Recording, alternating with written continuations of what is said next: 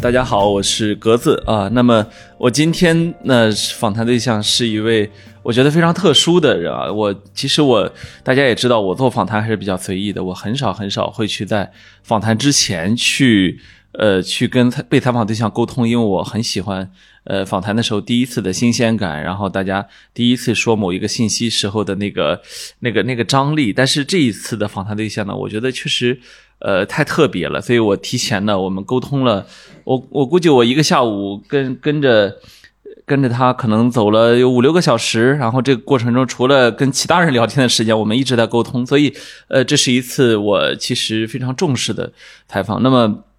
呃，我先简单的介绍一下我们今天的主人公啊，是叫蔡磊啊，呃，是京东的副总裁，然后呢，但是他为大大家所熟知的另外一个身份，实际上是一位呃渐冻症患者啊。这个渐冻症呢，可能这几年大家呃开始逐渐对它有认知，尤其是在第一次的冰桶挑战之后呢，呃，社会大众开始逐渐的认识到了这个病。然后，呃，我们先请蔡总跟大家打个招呼啊。呃，谢谢格子啊，嗯大家好，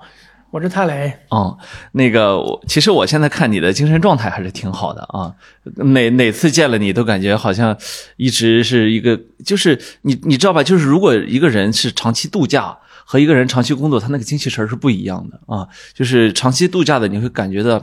呃，我不知道你读没读过《三国演义》哈，里面刘备，呃，有一次说说是看着自己这个赘肉横生啊，就就掉眼泪，就是他觉得自己没有奋斗了啊。但是我从第一次见你到这次见你，我始终感觉就是一个很精干的、一直在做事儿的这么一个形象。但但是呢，也能实际看出来，实际上你身体其实已经有一些不方便之处了。对嗯我可能是一种惯性吧，这么多年，呃，不光是现在，过去这二十多年的奋斗也几乎没有休假过，没有习惯了。二十多年没有休假过，你是应该比我大个十岁左右我九九年大学毕业，哦，九九年大学毕业，然后二十二年的这个工作履历，你就是那种工作狂嘛，就是会每天几点到干到几点？别人说我工作狂的比较多，我个人呢没这么去看自己啊，但是实际情况是，几乎把所有的时间就奉献给工作和学习了吧。嗯就是这样嗯。几乎把所有时间，嗯，呃，但是其实你的你的这个所有时间，据我观察和我们普通人的所有时间还不一样对。你比如说，我觉得我也挺勤奋的啊，这个我我有时候早上九点，有时候早上十点我开始工作，但是呃中间总会休息，也总会跟别人聊聊天儿，然后到了晚上，我觉得工作的话，我就会。觉得我是一个很努力的人，你你你知道我会产生那种感觉，就是我这人怎么这么努力啊？但你其实晚上工作，据我了解也是常态。对我本身也有一个特殊情况，因为我是四十岁之前一直都是单身，四十就岁是之没前有单身家庭，啊、也没有女朋友，嗯所以呢，基本是你离开办公室也是回家也是打开电脑看手机啊，看电脑，所以基本也就习惯了，没有什么别的生活，嗯，也没人带着我去享受生活。 但但我们也知道，你其实一直在大公司里面承担着很高的职位，钱呢肯定是不少。那那大家挣了钱，多多少少会有一点享受的这个念头，你那时候就一点都没有。嗯，其实呢，我想每个人的奋斗生活经历都是一样的。在年轻的时候，我们可能要去为生存啊，为生活去打拼啊。其实我也是这样。嗯、那如你所说呢，其实经过长达多年的奋斗以后，这个目标是可以解决了。那本来应该说让自己稍微的啊歇一歇，享受生活的其他的美好，但后来呢，我也是一直是在一个啊事业也好，工作也好，公司发展的一个快车道上，也由不得你停下来。当然，自己的选择也很重要。嗯，我之前也是在世界五百强的大公司里工作，啊，也都是在行业的龙头企业。后来呢，也在二零一一年，十多年，这都十年整，啊，其实在万科任高管，嗯，收入啊也都不错。那我想呢，还是想再继续挑战自己。当时互联网是一个高度发展的业态，是，在这个行业里再呃拼搏一把啊！结果这一拼搏又是一刻不停，又折腾了十年的时间。又十年。对，就是呃，我我觉得听众朋友可能有点没有感受到说蔡总到底有多拼哈，我可以给大家透露一下我那天的一个实际的观感。我们差不多是下午两点左右见面，呃，要要注意我，我说的前提是蔡总的渐冻症已经开始影响到他的他的这个正常的工作和生活了。呃，大家可能很难很难想象，作为普通人很难很难想象一个渐冻症患者他的身体的不方便之处啊。呃，从两点到差不多七点多，然后我们这个分开，呃，中间这五个多小时，我的印象是他的嗓嗓子、嘴巴最多停了有五分钟，就没停过，就是而且是虽然跟别人说话，但其实大部分时间是他在说话，就是呃。我曾经有过给别人讲课的经历啊，讲两个小时，我觉得我能在平躺两个小时，但其实对你来说那是还是一个常态。是这样的，路上呢也都是一刻不停的看信息，处理信息，处理工作。嗯，那确实给格子在一起的那天呢，也是一个常态吧。因为近期，呃，不光是不断的对接科学探索、药物研发，还有是找投资人去募集资金。嗯，那天也是去找一个啊、呃企业家去路演。那毫无疑问，这种交流是以我为主的，是嗯基本是一种慷慨激昂的去、去去宣扬啊、呃去宣导这些事情，希望得到别人的认同，感染别人。嗯，确实，几个小时以后的嗓子绝对是冒烟的。冒烟了哈。嗯，对，很累。嗯，就是我们回到你的这个过程，实际上在你奋斗了很多年之后，你是从什么时候开始感觉到身体不舒服的？其实，嗯其实要说来就话长了。有些人也问我为啥你这么拼搏，其实呢也没什么，因为我们都是穷孩子长大啊、嗯都是五六线城市啊、考到这在河南吧、山东，咱们都是高考是是是大省，这个很难，就是一般都是名列前茅才能到外省读一个好的学校。是，所以呢，一直都是很拼搏。后来我们也想是给自己、给家里啊、父母啊、孩子营造一个好的生活环境，嗯所以也是一直都很拼。倒也不是说仅仅到互联网公司，过去也很拼，嗯在外资企业啊，当时我在三星总部，后来包括房地产，嗯，这个到京东呢，真的是我认为是赶在一个好的时代上，但这样的时代是值得我们付出，但同样是你需要全身心的投入，嗯，一定是这样。嗯嗯因为我印象中，这个一五一六年当时偏头痛就比较严重了，哦，偏你头痛你那时候就不舒服了，偏头痛。嗯然后有时候白天一天到晚在开会啊，给同事们讨论业务、处理工作，到嗯对晚上，嗯，八九点回家，如果早点回家是这个点，或者稍微歇一歇，就是感觉胸闷气短，就是不想说话。嗯一点都不想说话。其实那时候我估计身体就开始有一些亚健康的状态吧，但是也不太重视吧，就年轻嘛，也不当回事儿，是这么个是这么个情况。嗯。然后一呃，到什么时候你感觉到身体开就是开始出现了，就是后来我们才意识到的这个渐冻症的这个现象的？对，其实呢，这个确实是一个分水岭。就之前吧，这些小毛病啊，扛一扛还是能扛得住。后来呢，我是在一八年的下半年，嗯，就是觉着那个呃左胳膊啊有肉跳，嗯当时我理所应当的认为是啊工作繁忙、焦虑，因为当时我除了整个京东集团的工作，我已经带了三四家这个创新创业公司，完全在体集团内再次创业，嗯工作原有工作并没有减下来，嗯所以当时压力也是挺大，好几摊子事情，六七摊子事情，但是一直肉跳呢，就觉着也不对劲啊，哪有二十四小时肉跳的，就是肌肉速颤。这是一八年，一八年的，我印象中记不太清啊，应该是一八年八月份就开始了。嗯今年正好是第年了，三年整整三年了。嗯但是刚开始就没有在意，就是一直在跳。其实那时候已经开始逐渐的肌肉无力有萎缩，但好在是左手，所以一般情况下我们很少用这只手，注意不到，注意嗯不到，嗯它有就缓慢进展。所以到一九年年初二月份的时候，我发现这个不对劲啊，确实是也得腾出时间去啊看医看医生，所以先去了啊协和协和医院国际部，嗯找了顶级专家去问。当时呢，那医生像这种病，一般他们也不愿意上来就给你确诊。这后来才知道哈，就是说你这个不好，不太好。嗯，然后做了全面的检查，检查两个星期，什么肌电图啊、抽血，各种各样的抽血、拍片儿啊什么的。嗯他就说你这个不太好，需要住院。那当时二零一九年上半年，其实公司正在处于一个啊、大力整顿的一个过程，所以每个我们的高管和员工压力都还是挺大的。都很累啊，，对，都很累。所以当时想，我就很简单的就给他回答了，我说我没有时间住院，嗯关键是我根本不了解有什么可能得大病的这种机会，啊，你到那会儿还没觉得是个大病，我从来没想到。协和医院国际部的顶级专家让我说，你这个病不好，需要住院的时候，我还不当回事儿。啊，人家其实已经看出来是个大哎事呦，儿，那专家对他来说看太多了但是他还不敢直接跟你讲啊，他不说，啊他就说你这个病不太好，哦，原话，所以我都没听进去。我说我忙死了，有啥不好的？他说我没有时间住院啊。他说他就这样，他当然很客气，说你要没时间住院也没关系，你就两三个月来复诊一次。其实那时候他的内心中已经很清楚我是什么病了。哦，然后我连那个他那个做的诊断书都没太仔细看，有的就走了。然后我就两三个月就来一趟呗。嗯所以这样的话，就连续不断的找专家，去了好几个顶尖的三甲医院，嗯，最终吧，有一个宣武医院神经内科的主任，但他已经退休了，嗯，他也挂职从来看，他说这样，哪都不要去了，你就去北医三院找樊东升专家团队嗯去看病，看看你是不是运动神经元病，如果是，你就啊、是这病了哦；如果不是，你就没事儿，你这个活动活动就好了。其实他当时还在安慰我，他基本上是百分之百嗯确他认我、他也，看出来了哎呦，他就神经内科专家，就几十年的专家了。哦，所以当时我就嗯不明白什么叫运动神经元病，那是我第一次听说这个病。那是一九年一九年的八月份，八月份，嗯对，又是这是正好两年前，两年的两年的时间。嗯嗯这时候呢，我就后来就是挂到了北医三院樊东升的号。嗯，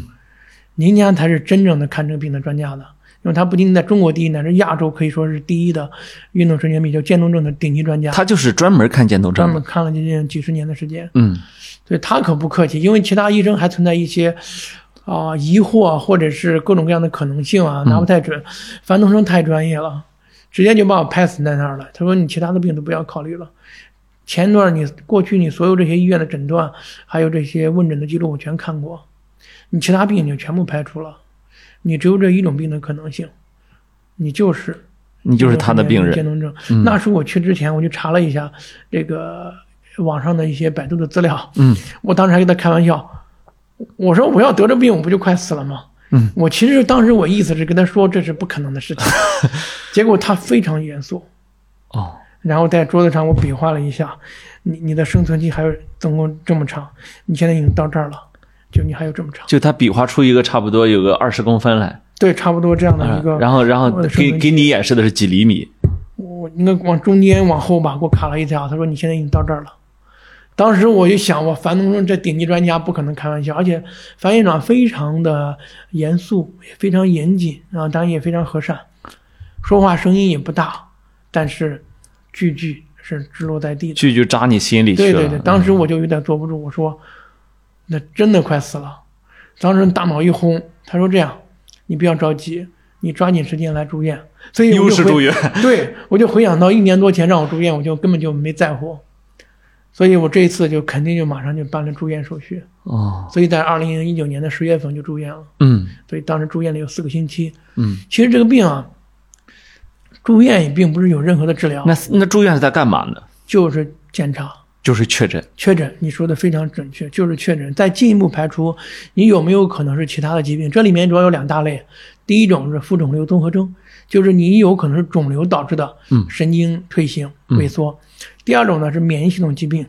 嗯，那么对于第二种免疫系统疾病呢，还是好的，就是说多数通过这种西医的丙球治疗，包括一些中医的调理，都可能得到治愈。嗯，它不是说啊、所谓的延缓，不是，它直接就可以把这个病给治好了。对，所以很多网上说治好渐冻症，多数是这一类，就是免疫介导的渐冻症，看起来跟渐冻症是一模一样的。嗯，但是第二类这嗯副肿瘤综合征，这也不是开玩笑的。那当然。这个到协和医院我看了一下报告，副肿瘤综合征是由于你体内有肿瘤细胞，免疫系统把神经元识别为肿瘤细胞进行杀害，这种呢也是相当恶性的，它可不是肿瘤，它是恶性肿瘤，就是癌症。这种情况下是我查了一下协和医院出的报告，他们也是，呃就是几十年所有副肿瘤综合征的治疗的经验显示呢，如果是副肿瘤综合征也挺恐怖，也治不好不光治不好，死亡概率也很高。哦，啊、但是听起来有办法，你至少可以化疗，你可以那个手治术肿瘤啊哎，对你手术这你还听得起，听得听上来，包括质子治疗啊，你是有方法的嗯啊。但是要说运动神经渐冻症，你就是回家基本就是等死。嗯，这个病又就叫肌萎缩侧索硬化是吧？对，肌嗯萎缩侧索硬化是运动神经元病的一个最典型的类型，就是渐冻症。嗯嗯嗯因为运动神经元病刚才说了，那几个比如多灶性运动神经病都是免疫介导的，嗯，那种是是可以被治愈的。所以所谓的渐冻症一定是运动神经元病，并且排除了所有其他的免疫系统和肿瘤系统疾病之后的嗯 ALS，ALS、ALS 就肌萎缩侧索硬化。 ，ALS。对，这是最标准的一个说法。嗯，那么你是经过了什么样的一个过程把它给确诊的？其实之前已经检查麻烦吗？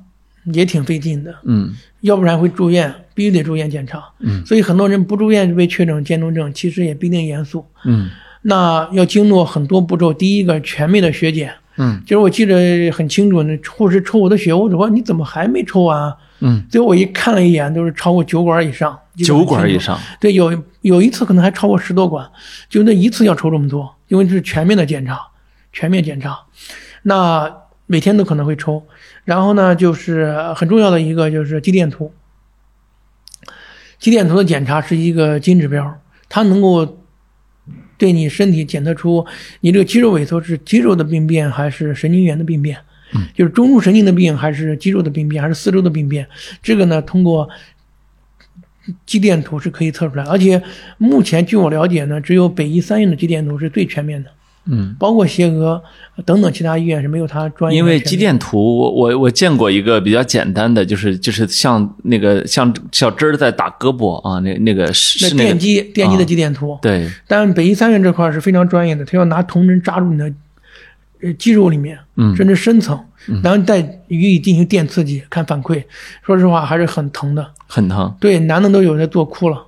那您是你要扎很多地方的，全身要扎吗？全身都扎。必须全身扎，就是这种病要检测的话，一定全身检测。你扎了多少针？有有数吗？我因为我们每个病人可能就包括协和也做肌电图了，那个是局部的，只做了上肢，那到北医三院就是全身，从脚到腿到大腿到腹部到呃到手到胳膊到小臂到肩肌，头好像没扎，那更疼的就扎扎舌头，还扎舌头？，对，更进一步的要扎舌头的，我好像没扎舌头。哦，也是为了这个可能照顾我一下，因为当时看我那个说话还问题不太大，哦，先包括现在说话影响的也不是特别的大，也没啥问题，听起对来，啊，但是有些人就很明显的，刚刚又舌舌说话有一点儿就是啊说不清了。嗯这时候可能要做舌肌的肌电图，看你舌肌所对应的神经元是不是也也凋亡了。哦，那么但是这个所谓的运动神经元实际上是在大脑中的，它是中枢神经系统疾病，嗯它给帕金森还有老年痴呆症，就阿兹海默症，嗯它是一类病。嗯嗯嗯，这些知识都是你在确诊之后才知道的吗？ 对，我是听着你现在口挺专业的，从来说句实在话，也没有去关注过这个健康看病的事儿。那得了病以后，就发挥我的自学能力，我自学能力还是比较强的，所以疯狂的去看论文啊，不光是从网上公开的信息去看，更多的去看一些专业的文献，嗯，因为那也是比较精准的。你的自学能力很强，这我就感兴趣了，因为我知道你是在媒体的报道中是是是中国这个是税务方面的，呃尤尤其是那个我看媒体贴的比较多多的一个标签，中国电子发票第一人。之前我知道你也是做过首席税务官什么，就那些知识也是自学来的吗？我觉得是这样哈、啊任何一个领域的知识呢，学老师会教给你很多，是吧？在校期间读研究生也会教给你，真正在工作中，应该说比较复杂的、顶级的这些啊，呃，这个工作处理也好，专业研究也好，一定是自学，嗯，一定是不断的自学，嗯是这样。就你的大部分知识其实是自学来的。对对，毕竟我们也不在科研院所了，嗯，离开以后在社会上处理工作，基本都是自学。但是那些工作听起来还是挺专业的。非常专业。其实呢，都说税法是所有法律里面最最难的一个法律，嗯，也一一一点都不夸张，确实是非常的专业。但你也花时间把它吃透了。对，而且我也是前些年比较拼搏在税务领域，进步也挺快的嘛，所以从这个二十多岁就是也世界排名前前十的吧这样的啊五百强企业里任嗯集团的这个税务经理，后来三十岁就任了万科集团的总税务师，总税务师对，万科集团当时也是啊很大现呀。包括现在也是最大，当时是世界第一大的房地产公司，嗯，就是那些复杂的税务问题，其实都是你一个人在处理相。当复杂，相当复杂。嗯对嗯嗯，所以我、我是在这里提醒大家，就是其实蔡总是一个学习能力非常非常强的人。那么回到你的渐冻症的这个知识的学习，你你是花了多长时间去进入了这个门儿？呃，我我我相信这个，如果说用一个时间跨度来说，很难去表述这种投入度。嗯大家也知道，像我我们当时读研究生的时候是三年嘛，是，后来我们这个研究生就变成了两年的时间。嗯，大家想想，你刚入学，包括毕业找工作，要砍掉不少时间。对真正研究生你读下来，读专业的时间估计也就是一年，甚至一年都不到。没错，对，呃，这种投入度其实给我这个还是不一样的，因为什么呢？我是拿生命来威胁的情况下去投入一个学习的，所以当时我记得很清楚，就是可以说是用发疯的一样去去疯狂的去找寻这方面的专业知识，啊探索科研。呃，在很短的时间内，我基本上就把全世界能找到的，啊，PubMed 的国内的学术期刊网等等，所有可以找到的关于渐冻症、运动神经元病，甚至与之相关的神经退行疾病，所有的论文我全部下载下来看。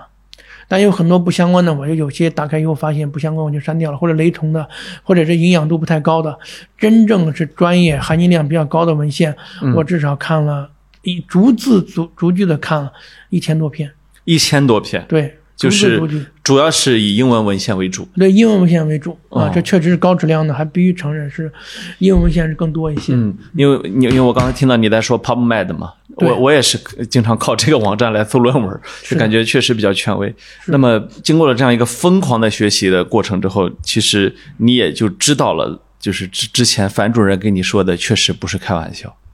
不是开玩笑，包括他说这个病的残酷。后来，呃，像国内的病人比较多，像协和医院，我记得很清楚，因为这个病分分几种亚型，就所谓的稍微凉一些、稍微快一些的。嗯，那其实那里面的那个统计数据真挺吓人的。比如说，呃，像球部发病的，这是最快的，就是刚发病开始，像我们的四肢吧，包括张定宇院长，他也是从脚开始，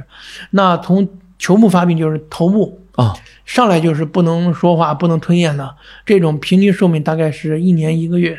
就基本就全部死掉了，一年一个月。一个月就死掉，对对全部就是死掉就是发球目是球球部，嗯啊、球部就是那个怎么说呢，就是球的部位，哦球部位就是咱们那个大脑、这个这个、哦这个头部。哦头部这么说，可能延髓啊，这个这个位置控制着我们球部这些功能，啊就比如说你的说话、你的吞咽啊、等等的。嗯啊，这个啊、这个是如果上来就影响这一部位的话，其实寿命是最短的，所以发病在四肢反而是一反而是良性一些。良性但一即些使良性一些，那个数据看起来也是挺吓人的嗯啊、多数还是两年多就去世，嗯那也有良性的呢，就是五六年、七八年的也有。嗯呃，但其实中国的病人看起来可能更残酷，呃，通过统计数据来看呢，中国的病人的实际的生存期大概只有两年的时间。两年时间对，这是统计数据看呃看出来的。什么原因呢？那天我给樊院长我们俩交流，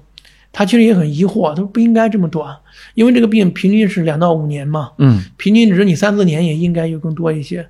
我给他说了一下，我说啊，因为我现在有应该也是说民间了全世界最大的渐冻症的患者群体，我说我给他们有很多交流，各种各样的死法，可以这么说的，嗯有呼吸问题的，嗯有一口痰毒死的，嗯有绝食的、自杀的，嗯有被家人、配偶嫌弃的，说句实在话，嗯，误伤弄死的，等等的、都有，就是说是非正常死亡因素。这非常多，非常容易。嗯还有还有一种特别特殊的情况，就走着路走着路直接摔死了。大家都可能不太能理解，你比如说有些人能走路，就是意思是他腿啊身上还不错，嗯但是这种人呢，你比如像我这两胳膊现在都不太能行了，这种他就是这种他总要不断发展了。刚开始第一次呢，其实人到时候还不太明显，自己不太留意，稍微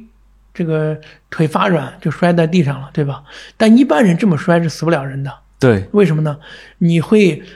自不自主的胳膊会支撑着，撑一下，哎，啊，所以头摔不住。但这个病人胳膊是没有力量的，就眼睁睁的看着自己头往地上砸，哎呀，所以一般就砸死了。就这种不在少数，就是走着走路直接摔死了。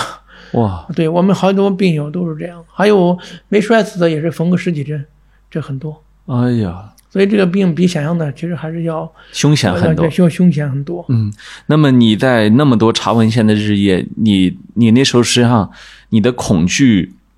你的恐惧感，我相信依然还在，但是你没有一开始那种震惊到什么事儿都做不了的那种状态了。你是用了多长时间调整过来的？嗯，其实前段时间采访的时候我还都提到了，嗯我要说任何一个人，不管你心态多强大，当你被得绝症被判死刑的时候，你还说有吃有喝，开开心心的，我相信没有任何人可以做到，嗯至少我做不到，我也没有见过别人做到。嗯，嗯，我们有病人在北医三院确诊之后痛哭一天呢，在门诊部就没有离开。哎呀，其实他跟我说，他倒不是说自己要死多么恐怖，他说怎么给父母交代，嗯怎么告诉父母说你的闺女要死了。嗯嗯嗯，其实当时我也是呆呆的就离开了北医三院。那随后的是几天几夜，就是完全是吃不下去饭，睡不下去觉。你看，大家想一想，有时候人受点挫折，啊，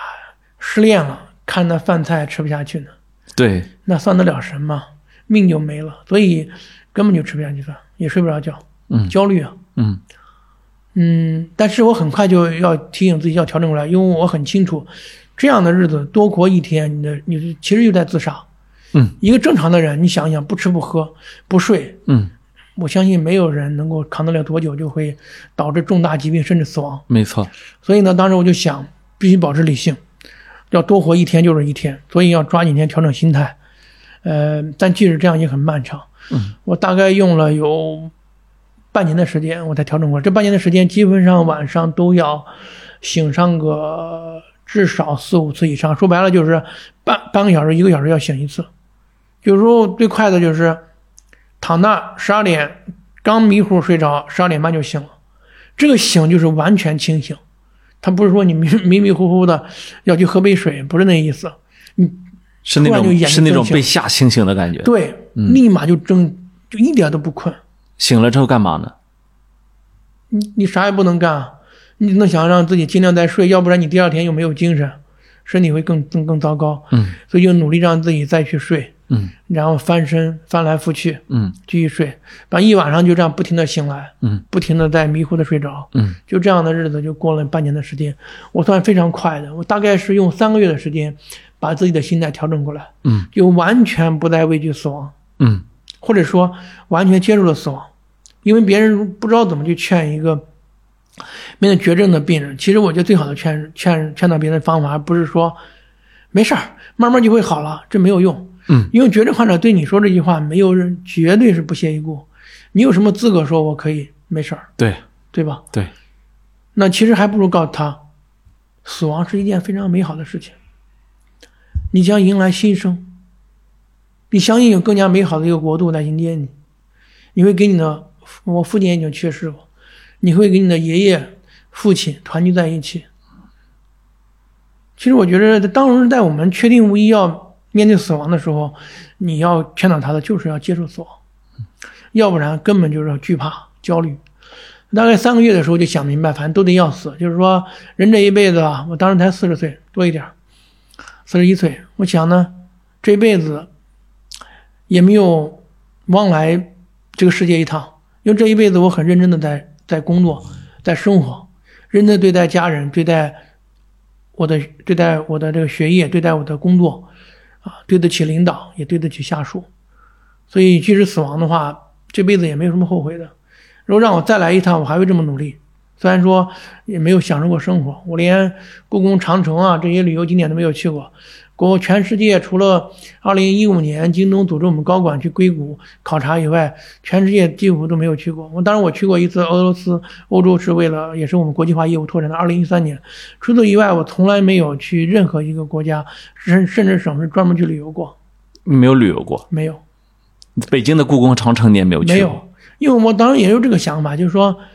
等我我既然有这么多重要的事儿做，要好好学习，好好工作，我为什么要浪费时间呢？我应该把这个时间留给宝把宝贵的时间留给未来，我成家以后，留给我的妻子，留给我的孩子，陪着他们必然要去旅游，要去生活。所以我由于我一直单身，到四十岁都单身，所以我基本上没有安排过任何专门的旅游。那出差到外地，你说顺便的看一眼是有可能的，没有专门做过任何旅游。我年假每天每年十五天，啊、包括婚假我都没有去请假，我几乎没有休过年假，那周六周日呢，全是工作，就一直是工作。肯定。那你，呃，其实我我觉得大家可能已经很难想象，就是一个真正的工作机机器是什么样子。但是其实你确实就是，其实有的时候啊，就在那个节奏上也由不得你。就你说想，哎，今天我下午想睡会儿觉，结果好多紧急的事情，你说你不处理吗？嗯，很难。嗯，我经常也有这种情况，有时候哪天就头疼了，特别累，想今天早点回家休息，就十点下班吧。结果呢，到家其实路上也就是半小时，就会看到很多紧急的邮件、紧急的微信要处理，你就想劝自己，打起精神，再处理一个小时，十一点睡也不算晚。今天嘛，就早点休息，能睡够。结果一处理到一点了，就是很快，那就一个信息又挨着一个信息，嗯这种情况经常发生。所以我觉得可能我也不能说我真的不想休息，就是你摆在你面墙上面面面前那么多事情要做，你可能真的会选择继续工作。就像我经常给同学们去聊，我说你们啊，先不要找我太忙了，我说你就把我当做高考状态就行了，我就在高考，你们就理解了为啥很紧张啊，他们也都理解了。就是你永远都在高考。对，其实有一句话就很理解，高考那个日子不苦吗？嗯，你也是高考，对，很优秀，又上了清华大学。我就问你，你高考的时候，对于你这一辈子是不是很拼搏的那一段时间？是但是你是不是主动做的选择？是，而你当时其实你并不痛苦，呃，也痛苦，但啊也是呢呃痛 苦但是但是痛呢但，但但是是你我有愿希望意，哎我对哎，我愿意这是啊你的，选择，没有人逼着你一定要选择这个，你也可以辍学，对对吧？对，但其实是你的选择，其实我也一样，就选择性的去做更多的事情。嗯嗯嗯，呃，我刚才其实有一段被你触动了，就是你说你畅想过以后是要跟呃跟媳妇儿、跟孩子一起去这些旅游景点去，肯定要去旅游的，觉得以后呃，但是呢，呃，当你去遇到生命的审判的时候，你可能也会意识到，也许没有机会。现在很愧对我的夫人。到目前为止，我们结婚这几年，啊，我没有带她出过一去外地旅游过。唯一的一次就是我们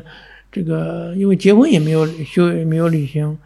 也没有休假，就拍婚纱照，也算是稍微有那么一段儿算是啊休息吧。但是也就是拍照的呃间隙也在处理手处理手机工作。这可能算是一次。除此以外，从来没有陪着啊家人孩子去去去旅游过，因为孩子也还小，所以孩子所也以小所以你也没有机会带他去旅游，没有。就确诊了。对，现在旅游也都是家人陪他们带着孩子走一走，嗯去公园什么的。我现在确实是也不太行，就是不要说去外地，就在家里陪孩子玩，我都陪他不了。比如说给他讲讲故事、翻书，我手翻不了书，嗯， 翻不了书，翻不了，对，根本翻不了书，嗯嗯所以我也抱不住他。嗯，他哪天跑，万一摔着了，我也不能去帮抱他，是所以基本上我也很难说去认真去陪孩子，顶多是啊、远远的看着他，就觉着也算是一种幸福吧。嗯。就就就也没有怎么陪孩子理解你的病吗？孩子太小了，才两岁多，嗯嗯，我觉得他应该不太理解，但有一次我挺感动的，那个还是我们的阿姨问他，他给他戴了一个护士帽，你长大是不是要当医生啊？他点点头。那你当医生为了啥？是不是给爸爸的病治好？他点点头。哎呦，我 感动的不得了！哎呦，我说我这孩子懂事儿了，懂事儿了。 想要治治疗爸爸了哈， 嗯其实我还挺盼望着，如果我孩子十几岁的话，我真的是希望他能够协助我一起啊、投身到这个生命科学的研究，助力这个病的啊医学和药物研发。对，其实是说到这里了，就是因为呃，你前面说你看了一篇一千多篇论文，然后逐渐对这个疾病有了一个很深层次的了解。我知道国内其实很多的病人或者是患者家属。呃，在深钻某一个领域的时候，比有一些医生水平还是呃，就是对这个行业的这个前沿认知还更强一些啊。呃呃，当然你是另外一个例子。那么，在你有了这么多的认知之后，呃，当然我们大家知道你，就是因为其实你在试图去挑战它，你在挑战过去的既有的对渐冻症的这个治疗。你你你打算怎么挑战它？我在做这个事情，就连我夫人都不相信，因为她恰恰非常巧，她就正好是北大这个本硕都是学药学的，嗯那我毫无疑问我在想能不能找到药，所以连他都觉着这个事情是不可能的。他还有很多校友也认为不可能。那说说我的逻辑，当时在住院的过程中，我就开始思考。那段时间也相对清静，因为相对来说是封闭的。嗯呃，我就在有空我就在思考，如果这个病确定，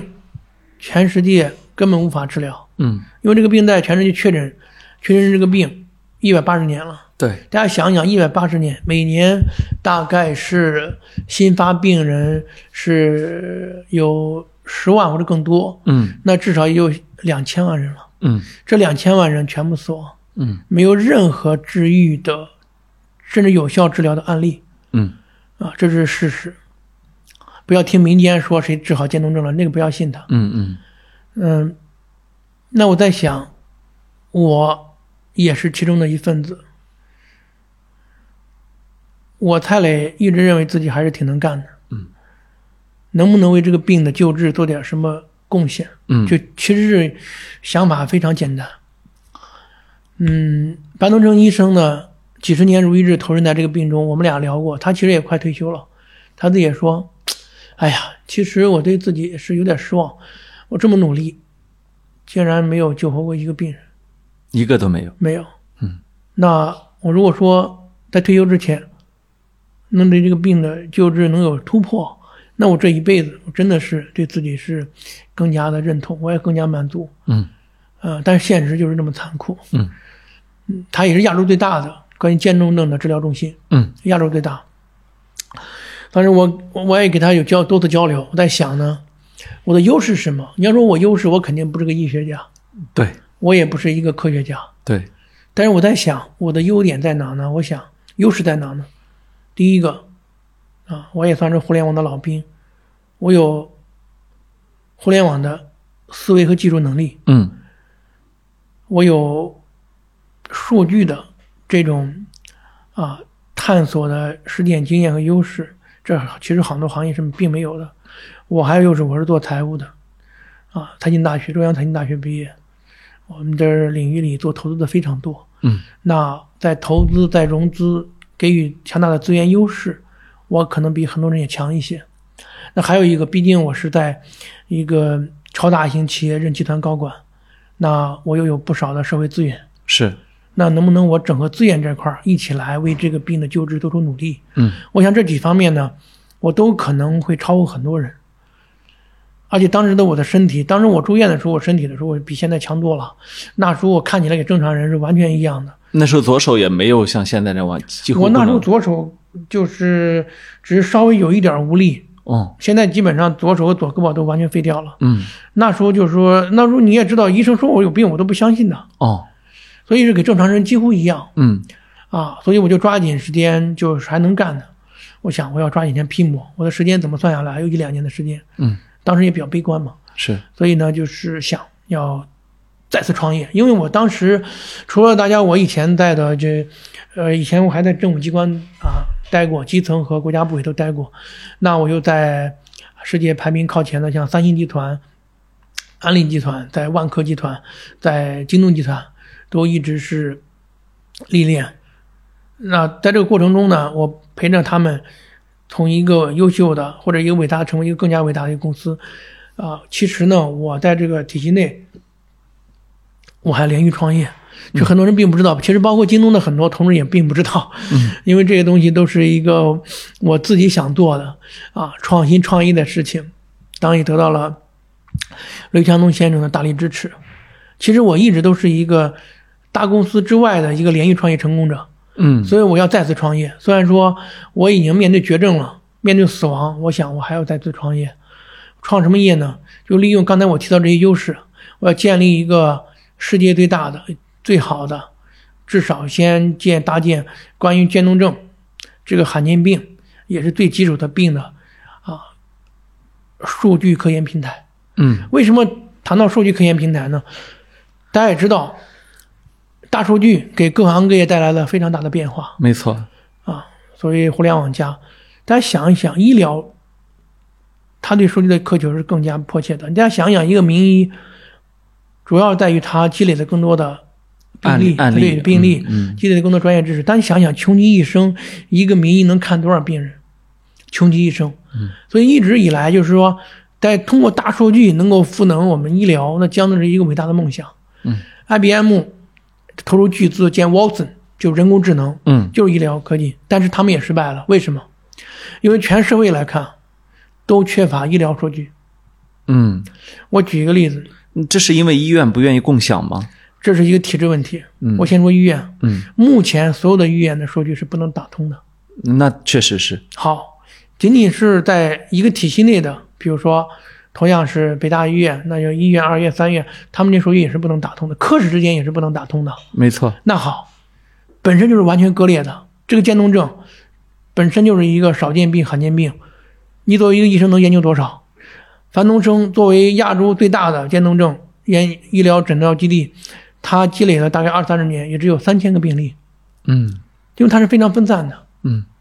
大家再进一步的深想，如果说所有的医院能打通，你觉得能满足我们科研的需要吗？完全不够，因为医院里的数据是远远不够的，它只有门诊和住院这短短时间的数据，对，病前病后完全没有，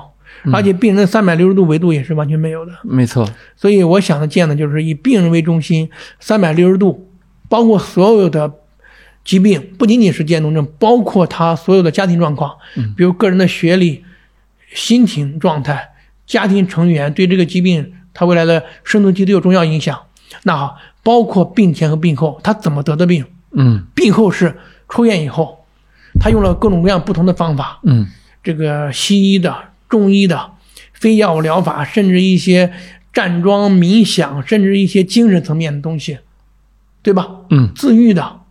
等等的这些方法到底有没有效？嗯医院都不知道，什么时候死的，医生也不会知道，嗯连去挂号都这么难，更不要说我有什么状况再找你去汇报了，没有对呀这种机制。所以我通过互联网这种工具呢，就是把所有的这些患者连接起来，然后建立一个大数据平台，我们就是很快的会得出很多结论，包括对病情的分析、病因的分析，包括病后各种各样有效的治疗方法的快速分享，无效的甚至网络民间多这么多骗子，不要让病人一代又一代无效的重复试错。这些事情都是我在做的事情，帮助医生做科研，帮助患者做服务，帮助药企做药物研发，嗯。这是我整个的想法。呃，这个呃，建立一个大患者的一个大数据的平台，呃，是一种互联网思维。对，呃，这是什么样的互联网思维？呃，其实吧，这种思维呢，也不能说它多么颠覆，因为我后来才知道，因为当时做的时候我没有去调研这个行业，因为我想、这个事情正确，我一定要做，我看有没有人做成，没有人做成我就要去做。但后来才知道，其实很多机构、商业的，包括啊、我们的呃国家嗯做了很多的尝试了，包括当时春雨医生，包括呃丁香医生，包括华大基因啊、包括咱们罕见病联盟，其实做了很多这样的尝试了，嗯就是让希望能够把患者抓起来，嗯，把数据抓起来。对，目前来看，过去都是失败的。嗯，我后来才知道失败的失败在哪里？啊、没有形成这些数据的归集嗯，啊。其实这个初衷是好的，是，但是你做不做不成，嗯，你上次跟我说，呃互联网最大的特点是以消费者为中心，嗯，这个也是以消费者为中心吗？对，其实大家想一想啊，嗯如果说我们把这个治病和病人当做看，当我们一比照我们的商业业态，其实就很简单了，就是我们的产品制造者和我们的消费者其实是一样的。就是你研发生产药，最终你给到谁？你通过医院的确诊、诊断、精准诊断以后给到的消费者是谁啊？是我们的病人。其实呢，就是说这个病啊，到医院确诊非常重要，非常伟大，但是确定目前还没法治疗。那我就想呢，尽快的推动药物研发，让从我们的 C 端，我们所谓的 C 端就是我们的病人、我们的消费者，然后推向我们的 M 端，C to M 就是我们的呃药品制造研发端，包括我们的科学家，让他们对接起来，无缝对接起来，这样将极高的实现科研的效率、药物研发的效率，包括药物研发出来以后的整个的流通效率。嗯其实呢，啊、这个病包括所有的药物研发，有一个很大的问题就是药物研发的这个非常漫长。嗯，我举一个例子，仅仅是做一个一期、二期、三期，这其中一期的临床，平均下来基本上都三到五年。嗯，因为举举举我们渐冻症为例，大家与患者的这个配合意愿还是比较高的。那我们樊院长其实做出很多努力啊，但是目前刚刚入组的这些病人，其实在一九年他都已经在推动，包括上伦理了。大家想一想，两年，这是比较快的速度，招上来病人开始进入临床了。很多人已经死了。对，但是这还需要什么呢？药物实验、药物分析、药物观察，就一个这么快也得需要三年以上了。嗯，但是你也知道，招募病人其实传统的招募病人是比较慢的，而且因为病人招募那个条件是非常苛刻的，包括我本人想去试药都没有机会的。比如说，我们渐冻症患者要求四十五岁以上，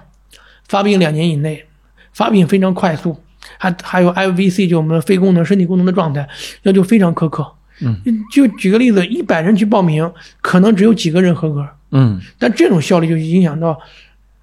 可能是半年一年招不来病人。嗯但是我把这个数据建立起来以后，我精准的去寻找病人，以小时为单位，就可以实现了以前传统我们招募病人以年为单位的这样一个效率的缩短。嗯所以这也极大的帮助我们了这个临床的科研、药物的研发。嗯，你你现在这个平台上有多少病人？现在完成数据呃全部规范注册的呢有小三千人，那在我们触达的患者呢有六七千人了。嗯就六七千人，这里面有很多人对这个事儿呢，支持的意愿性不是太强。嗯有些人呢，资料丢了；有些人是完全瘫痪，连手机都不能操作，嗯，都是家人来支持。这种人他也很难配合这种科研工作。中国总共现在有多少渐冻症患者？呃，每年新发病人两三万，每年两三万。对啊、那可能在世的可能不到十万人。对，嗯因为很多比如农村的病人，他有时候也很难去到北京这些去专家去诊断了。嗯，好多人都没确诊，都已经在家躺着了，是这种也比较多。我们现在手里面差不多掌握三千哦不，其实我们触达的病人有六七千人了。六七千人。对呃，那最初是你一个个去劝他们来注册的吗？对，刚开始呢，就做这个事儿也是通过微信。我们住院的病友有一个小群，嗯那时候人很少了，十几个人，大家都有，毕竟见过面，都比较信任。对，虽然大家不知道谁是谁，那时候我一直都不知道我是谁，我就说一个石头，也不愿意给他们，就是说涉及到个人的这个生活啊、没工作错。。嗯但是毕竟见过面儿吧，大家还都知道谁是谁，都是病人。嗯那时候呢，我就想他们是比较啊，这个愿意支持的，就跟他们讲了嗯嘛。但是你要是扩大到更多的全国的，那这就不容易了。对，还是要感谢互联网时代，我们有微信这样的好的这个互联网交通啊、通讯工具，二十四小时是吧？无缝链接，上传我们的病例、我们的文档又那么方便，而且拉群啊交流又啊、非常快捷。那通过微信呢，就是挨着去沟通嘛，一个病友一个病友的加，我自己亲自加的病友大概也有小两千人了吧。你你每个病人都是要去聊的。你是谁？我是谁？你为什么得病？我为什么得病？你家庭情况怎么样？你怎干什么工作的？未来我们怎么办？大家都成为很好的朋友了。这样的话就有一两千人。你一个人跟小两千人聊天，对聊的都是这这些话题。对，你建立信任。呃，这还是在是是在你得病之后。得病之后，嗯，那正好是赶在一个春节还有疫情嘛。嗯当时呢，能够全身心的投入这个事情，啊、当时我印象很清楚，每天至少聊十六七个小时吧，起来就聊，睡一直聊到晚上睡觉，然后最终呢那一段时间，整个右因为当时我右胳膊是完全正常的，甚至是说非常强壮的，嗯，聊到什么地步呢？我就整个右胳膊抬不起来了，右胳膊抬不起来。对，嗯脖子也疼得剧痛，因为你也知道，每天盯着手机，就吃饭都是家人给我弄过来，不动嘛，那时候也都不能出门嘛，嗯所以导致，但好在是对这个工作推动是好的，嗯，就是你全身一投入。如果说你还有很多其他的工作的话，交流的话，你这个效率是低的嗯啊，就是，可能我觉得上天注定就是要我去做这个事儿吧。嗯，上天注定让你做这件事儿，然后你一个人聊了小两千个人，对然后直到把这个平台给搭建起来。对但其实这个平台的搭建本身，呃，也是非常复杂的。相当复杂。这么说吧，我说我给病友建立信任，这个由我本人来做没有问题。但是，包括对这个疾病的了解、专业的专业字段的设立，我们因为有两千多个字段，每一个字段都极其复杂的。我举个例子，你是什么职业？嗯，这里面有很多种分类，那可不能按啊国家那种分类，那是出发点不一样。我们找的是医学分类。好，其中有一个选项，运动员，运动员就大了去了。嗯，你是乒乓球运动员，还是足球运动员，还是橄榄球运动员，还是高尔夫球运动员，有什么区亦别吗？或者铅球运动员？有什么区别对这吗个？病影响千差万别，而且这个病已经被确定的是给就是运动员容易得这个病，哦，因为他可能是他就本来就运动神经元的凋亡嘛，没错可，能是运动神经元过度兴奋、过度使用都有可能。因为国外好多知名的病人也都是橄榄球运动员，呃，我记得冰桶挑战的对发起人也是嗯橄榄球运动员，对，所以呢，这但是你想啊，那乒乓球运动员可能就跟这个病就没有关系，所以就每一个字段我们要讨论几天几夜的，我们两千多个字段，全世界规模最大、对科学最严谨的，我要做就做的最大、做做做最好，要不然就不要做。嗯那好，这个这里面需要给专家、我们的团队一起去讨论，然后系统搭建，我、是请我们的研发团队，京东给了很大支持，嗯但还不够。嗯，我们又找了一些专门做医学临床的这些啊、IT 公司，嗯，因为它给我们的电商的这个 IT 系统技能架构是差异很大不的一。样，对，对，没当过医，我没当过医生，不搞过临床，其实也很难理解这些东西。所以呢，我们就请了这样的专家一起团队啊，很大的一个团队，我们一起来做。其实现在已经做了这都，嗯、快两年了。快两年了，对也说从疫情爆发左右的时候开始做的，我初研就开始做了，哦，我二零一九年十一月份正式启动这个项目。嗯找了樊东升，我们一起吃饭，记得特别清楚。那天还问他能不能喝酒，他说喝点红酒没事儿，他还挺高兴。我们一起就说请他做专业性的团队支持，由其他一切由我来支持，不管是啊这个系统开发、团队搭建、啊资本投入、啊社会资源各界的啊整合等等，全由我来干。啊，他请他的专业团队做专业性的支持，嗯，等于钱和人都是你找的，对，这是我的擅长嘛。嗯，那找钱找人顺利吗？不顺利，相当不顺利。其实任何时候创业最艰难的，如果没创过业的人可能很难理解。创业都是这样，刚开始万激情万丈，做的时候无数次后悔，太难了，无数次觉着是简直是自讨苦吃。嗯因为既然是创业，都是一穷二白，什么都没有，别人也都没有做成的事情，你才知道有多么的艰难。嗯，怀着梦想去做，呃，因为我创业也不是一次了，团队太难了，找合适的人在全国去找，优秀的人你请不起，对吧？咱没这么多钱，真不能干活的人，你给你抢来求着你来，你也不能让他来，嗯，对吧？嗯找了人不合适的，再让他 走，怎么调整？哎呀，你都不知道多么难。嗯然后招，包括我们搭建整个架构，要招我们的股东嗯啊，谁是对这个事儿更有资源引入的？每个股东要激情路演，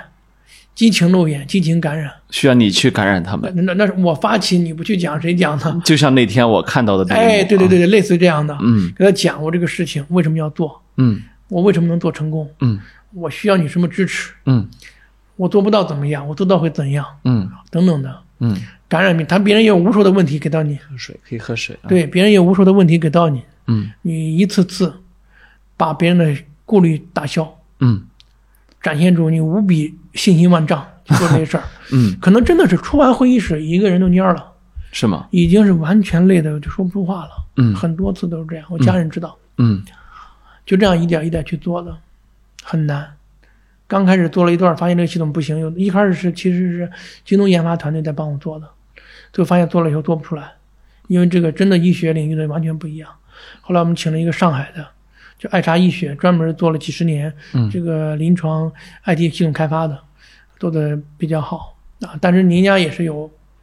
你不能无偿支持你啊，是啊，等等的，还有很多商务上的合作啊、谈判啊之类的，但都是也很不容易吧。我觉着我也算幸运的，能得到这么多人的支持，嗯包括那个京东啊，刘强东先生也亲自啊过问这事儿，给我资源支持，我都很感动。嗯，那就等于说， 实际上你是一个经验非常非常丰富的，呃，无论是管理财务还是对接这些资源。另外呢，就是你其实在京东也好，自己也好，管理过很多的这种初创企业，呃，但是其实真正在这对你来说，实际上又是一个完全空白、完全新鲜的领域。完全新的领域。其实之前我做了几次创业，大大部分都还在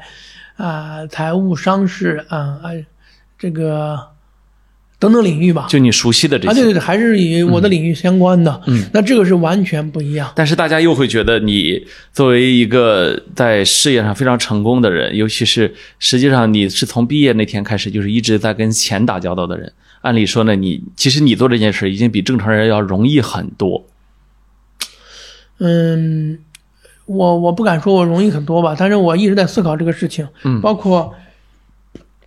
这个昨天我有几个朋友在一起，他们正好呢，当时参与了春雨医生的创业，嗯包括给华大基因，他们都非常熟。他们其实，在认就是说，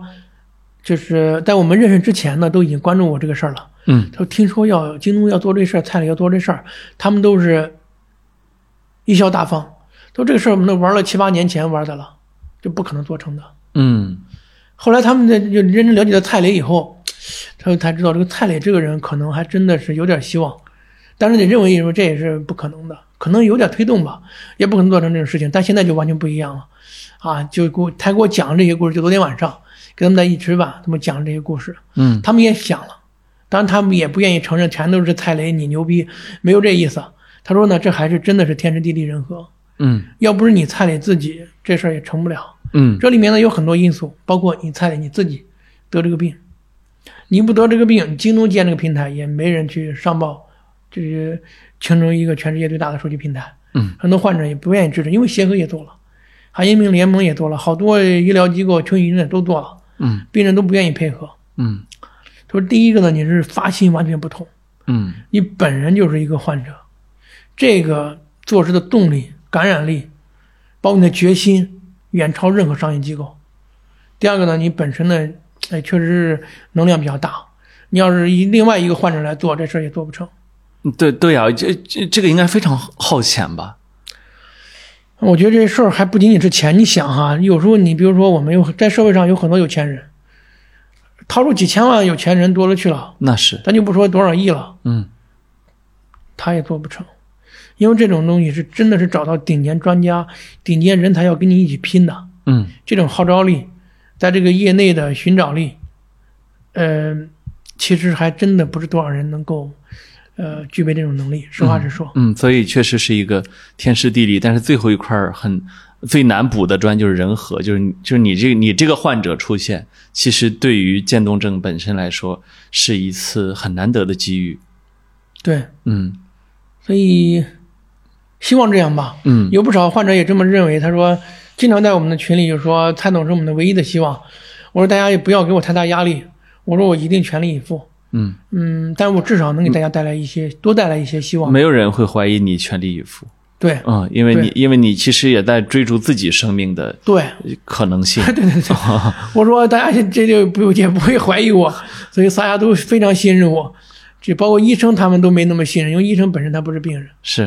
嗯，但是我就是个病人，所以我一定要所以是患者群体是非常信任你的。对，嗯，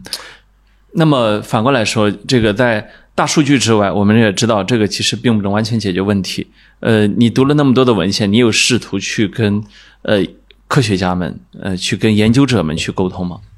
你说的非常对，大数据啊，它它解决不了问题，它是一个连接，包括我们互联网这些工具，最终还是要找到真正能解决掉这个问题的人。对，其实刚开始前一年多的时间，我一直在找寻各个专家和医生，基本上关于这这病的专家、医生我都找过，都看过。在北京嘛，医疗资源也比较充沛，没错，但后来你就就会清楚的了解到，医生是一定不能救你的命，这非常确定的，因为医生需要工具，这个工具就是药，但医生没有药，医生唯一有的药就是利如泰，还有伊达拉芬等等，这是公开的，大家知道延长生命两到三个月，其实从我们病人来说就不会有任何感觉，好吧，但是我们也都在吃着。那后来我在想，谁能救我的命？后来想到，应该是药企，其实整个路程是非常漫长的。我就拜访了很多药企，因为我又负责京东健康的工作，给我们很多药企是有深入合作的，拜访了很多中大型的，包括国外的和国内的这些知名的，尤其关注神经退行疾病的药企，最后发现也没有希望。那么为什么没有效？是他们完全没有在做这方面的研究吗？几乎没有。就是因为这个药，呃，可能的收益太低，对吗？对，一方面药物研发的投入巨风险非常之高，嗯，神经退行疾病应该是所有疾病中目前是最难的疾病，脑科学疾病是最难的，中枢神经系统疾病，目前人类已经砸了几百亿美金，全部失败，几乎全部失败。到目前为止，神经退行疾病没有任何有效的药物，所以找了药企呢，那个药企也是很少去投入这个，因为太难了。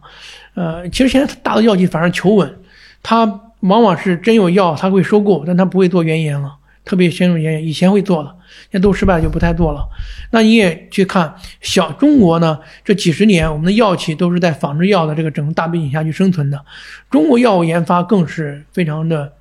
虚弱这个力量。这几年开始有人去做了很好的势头，啊，但即使这样的话，去挑战最难的神经退行疾病的渐冻症。也是非常少的，有非常少。后来发现有做的，也没多少钱。再往前一步，发现你至少盯着药企，目前来看希望也不大，因为即使他们代言的药我去看了，也没有颠覆的，就多数是延缓，嗯，多数延缓。所以我在想，这个也救不了我命，谁能救命？那得再往上走一步。对，你说的非常对，找科学家。所以基本上也是花了很多时间，应该说经历了一年多的时间，我在全力以赴找科学家。这一后来这就一小一年的时间，基本非常疯狂，就找科学家。你发现有科学家在做这个研究吗？有些科学家在做方这方面的研究，但是更多的是科学家啊、没有想到去做这个研究。为什么呢？这个病说句实在话，啊、社会认知还是比较少的，包括我本人也是，得病之前对这个病根本就不了解。嗯所以呢，好多科学家在他领域里，他又不是做看病的，嗯他对这个病也不知道，嗯，但其实他可能你经过对接以后才知道，他的有些东西有可能对这个病的治疗产生重大颠覆性的突破，嗯，以至于好多科学家都说，蔡磊要不是你，我哪考虑到做这个药？哦，他自己都不知道这个有可能导走向渐冻症的治愈。他他不关注这个病，或者不了解这个病，嗯多数关注的就是癌症啊，包括即使关注神经退行疾病，也就是帕金森啊、嗯老年痴呆症啊，嗯都没想到这个病。嗯，实际情况确实是这样。呃，但是他其实也许一直在做相对于运动神经元这方面的研究。呃，一不对也有，但是极少，多数是就叫神经系统、神经系神统经系研统究，的脑科学的研究，这样的科学家嗯，比较多。那人科学家，呃，为什么听你的要去把专业把专业方向或者研究方向往这方面走呢？其实这个世界就是一个链接，大家如果说感兴趣的话，可以看一看。呃，SMA 这也就进行性啊、脊髓性肌萎缩这个病，嗯，大家都听说过一个天价药，一百二十万美元，好像我印象对中，，嗯折合人民币一千多万。嗯啊，便宜点儿也要一年几百万，所谓天价药，这个药就是 SMA 这个病的药。嗯，这个药从广义范围可以看作是渐冻症的一种特殊的一种亚型，虽然说不是一个病，因为它是单基因病，嗯非常明确。嗯 SMA 这个药是怎么出来的？我希望大家有兴趣就可以看一看。这个药就是在人类历史上，就是以患者家属一己之力推动起来的。嗯，他的孩子当时不到两岁吧，就得了这个 SMA。得这病以后，他父母是非常优秀的啊、投资家、投行的高管，非常有钱。他第一步就干了一件事情，成立一千万美金的公益基金。嗯通过这公益基金就可以链接科学家，因为科学家你你肯定给他没法谈商业投资，他都太基础了，短期内没有任何商业投资，你需要给他赞助和支持。后续他又大力的去推动药企啊，这科学家不断的探讨合作，不停的去碰撞，包括开研讨会、拜会科学家，最终找到方向，然后在几个人的团队形成这样的一个药物研发的一个管线。这时候他又没有钱了，因为药物投资可不是说一千万美金的，嗯对吧？一亿美金可能也不够，所以他就卖给了应该 GSK，这个公司就把它转化出来了，生产出药，然后推向市场。这个药堪称神药，一针立刻治愈。啊，就是治疗下去，立马治愈，终结了人类历史上这个病绝症的历史，所以应该说很伟大，就是这么一个故事。所以说嗯，但是只能卖天价才能收回研发成本。卖天价也收回不了研发成本，嗯因为我以前也不知道，当我去真正做要去关注他们的时候，我才知道有多么的艰难。你不要以为一针一千万的智慧成本是绝无可能的，你想想，很多病人掏不起这个钱的，对，那只是刚开始有钱的人，先相当于给社会做点贡献，他多掏点钱而已。其他很多病人是掏不起钱的，所以价格要迅速降低，现在已经降得很低了，是，据说一年可能降为几十万了，嗯而且还进了医保了。嗯，所以呢，这个药企，你想想，做这一款药投入这么多钱，还有一个问题，风险是非常高的。没错，你不要以为你做一个管药一定成功，你做十个可能全部失败。是那如果有一个成功了，难道你只考虑这条管线的成功的成本弥补吗？不，基本上你所有投入成本都要弥补的。所以基本上我现在才知道药企是很伟大的，嗯他们真的是给人类做贡献。有些药企就把自己给做死了，嗯但其是实。也是为了人类的科学、人生命的救治做出伟大的贡献。而且，即便是我们看到国内以仿制药为主，其实国内药企的上市公司的财报里面，你会能看到，它大量挣的钱又投到研发里去了，因为这个钱是它嗯就避免不了的。对，嗯，是这样的，就是向他们致敬。然后，呃，那么我我我我记得我在媒体上看到过你一个说法，你说当你去劝别人的时候，呃，你说你你们可能研发一个阿兹海默症的这样一个药，啊，有可能你觉得它的群体更大，但其实。呃，渐冻症群体虽然小，但都是家庭或者说社会的一个栋梁，是吧？一呃，治疗这一部分人群，其实能掏得出来的钱更多，大概起有这么一个经济账。是这样的，当你给药企、给投资人去谈的时候，一定是讲商业逻辑，你讲情怀，对吧？讲道德，这东西不是说别人不讲这个东西，都根本上这个机制是反的。嗯，你得先讲商业逻辑成功以后，才能讲更多的情怀。嗯，梦想、道德。所以呢，就给他们一定要讲商业，不光是讲情怀的问题。所以其实这个事情我也认真思考过，这也是我提出来的一个观点。我一直在思考这个问题。首先呢，这个病确实是很特殊，啊、平均攻击的病人就是四十到五十五岁，毫无疑问，就包括我也是被攻击的，就很很神奇。很多我们很多病友就是四十露头就得这个病，这个病大家想一想，这个年龄绝对是家庭乃至社会的顶梁柱。他一倒全倒，可以说是对社会的贡献重大损失。但并不是说我我让大家都去搞这个病，不去关注阿兹海默症，不是这意思。因为目前在全世界中，啊，投入阿兹海默症，包括那个帕金森的很多管线，非常多的管没线错。，嗯。但是其实呢，我让劝他可以先关注这个病呢，反而是对他们攻克阿兹海默症有帮助的。为什么呢？阿兹海默症这个病呢，就是它药物研发的路径超级长，超级长。一是病人的这个病程比较长，第二个呢，他就做药物研发，每一期临床至少是十八个月，嗯，十八个月你才能看出来病人有没有变化。没错，那是那是入组之后啊，那是入组之前的入组之后数据分析那就更长了。嗯，那做那个药呢，会时间更长。嗯，但反而是渐冻症这种药呢，渐冻症呢，它是一个罕见病，国家是有绿色通道的。嗯，就所有药物研发，国家是支持是以更快的速度去推进它的这个所有的动物实验和临床实验的。所以一旦把这个病攻克了，加一个适应症去攻克渐冻阿兹海默症是非常快的。嗯，比可能单独做那个病还要快。嗯，而且呢，这个呃。实际情况，你从病人的支付能力对他讲来说也是这样的，因为我这个姥爷他也是阿兹海默症，他现在就有点儿呃这个老忘事儿。我们也唐日给他提过，我说你要不要治疗啊，打点干细胞什么的，或者采取其他药物吃，他就说我没病，为什么要要什么治治病啊？嗯，其实我心里知道，老年人更多的是不舍得让孩子花钱。心疼钱啊，嗯对，嗯也就是说，你有真的有药出来了，能不能成为你的客户很困难？嗯但是渐冻症不是这样，嗯嗯，这个年龄家里砸锅卖铁，一定会治病的。嗯，只要是你能治好，嗯，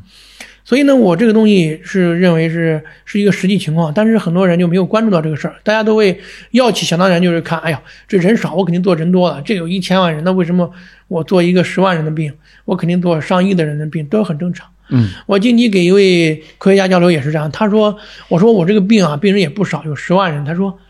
太太少了，我们关注的病都是两千万两千万人以上起，嗯低于两千万人的病，我一般现在不在我们的关注范围之内。就连这么多的人呢，我还没顾得去去药物研发呢。嗯你这个更往后靠吧，嗯，这真实情况。但是我一旦给他算完账以后，他被他被他被他给震撼住了。是啊，十万人，每人一百万就是一千个亿啊！是，而且我 C to M 啊，不需要你这么漫长的，还有经过药代、经过呃市场广告、经过医生，我直接所有的病人就可以服用。嗯这还是得这还是得会管账、会算钱的，给他算个账，他才能对听明白啊。哦嗯我是财务，我做投资的， 所以真的是把他们给镇住了。因为每个人都有专长，他关注的可能更多的医药领域，嗯，可能就是说算财务、算账这块儿没我算的多，嗯，我就跟他讲，我说你想明白了，这市场一点不比那小，嗯，那你而且我 C to M，嗯我保证快速的，你这药出来，十万个人马上吃上，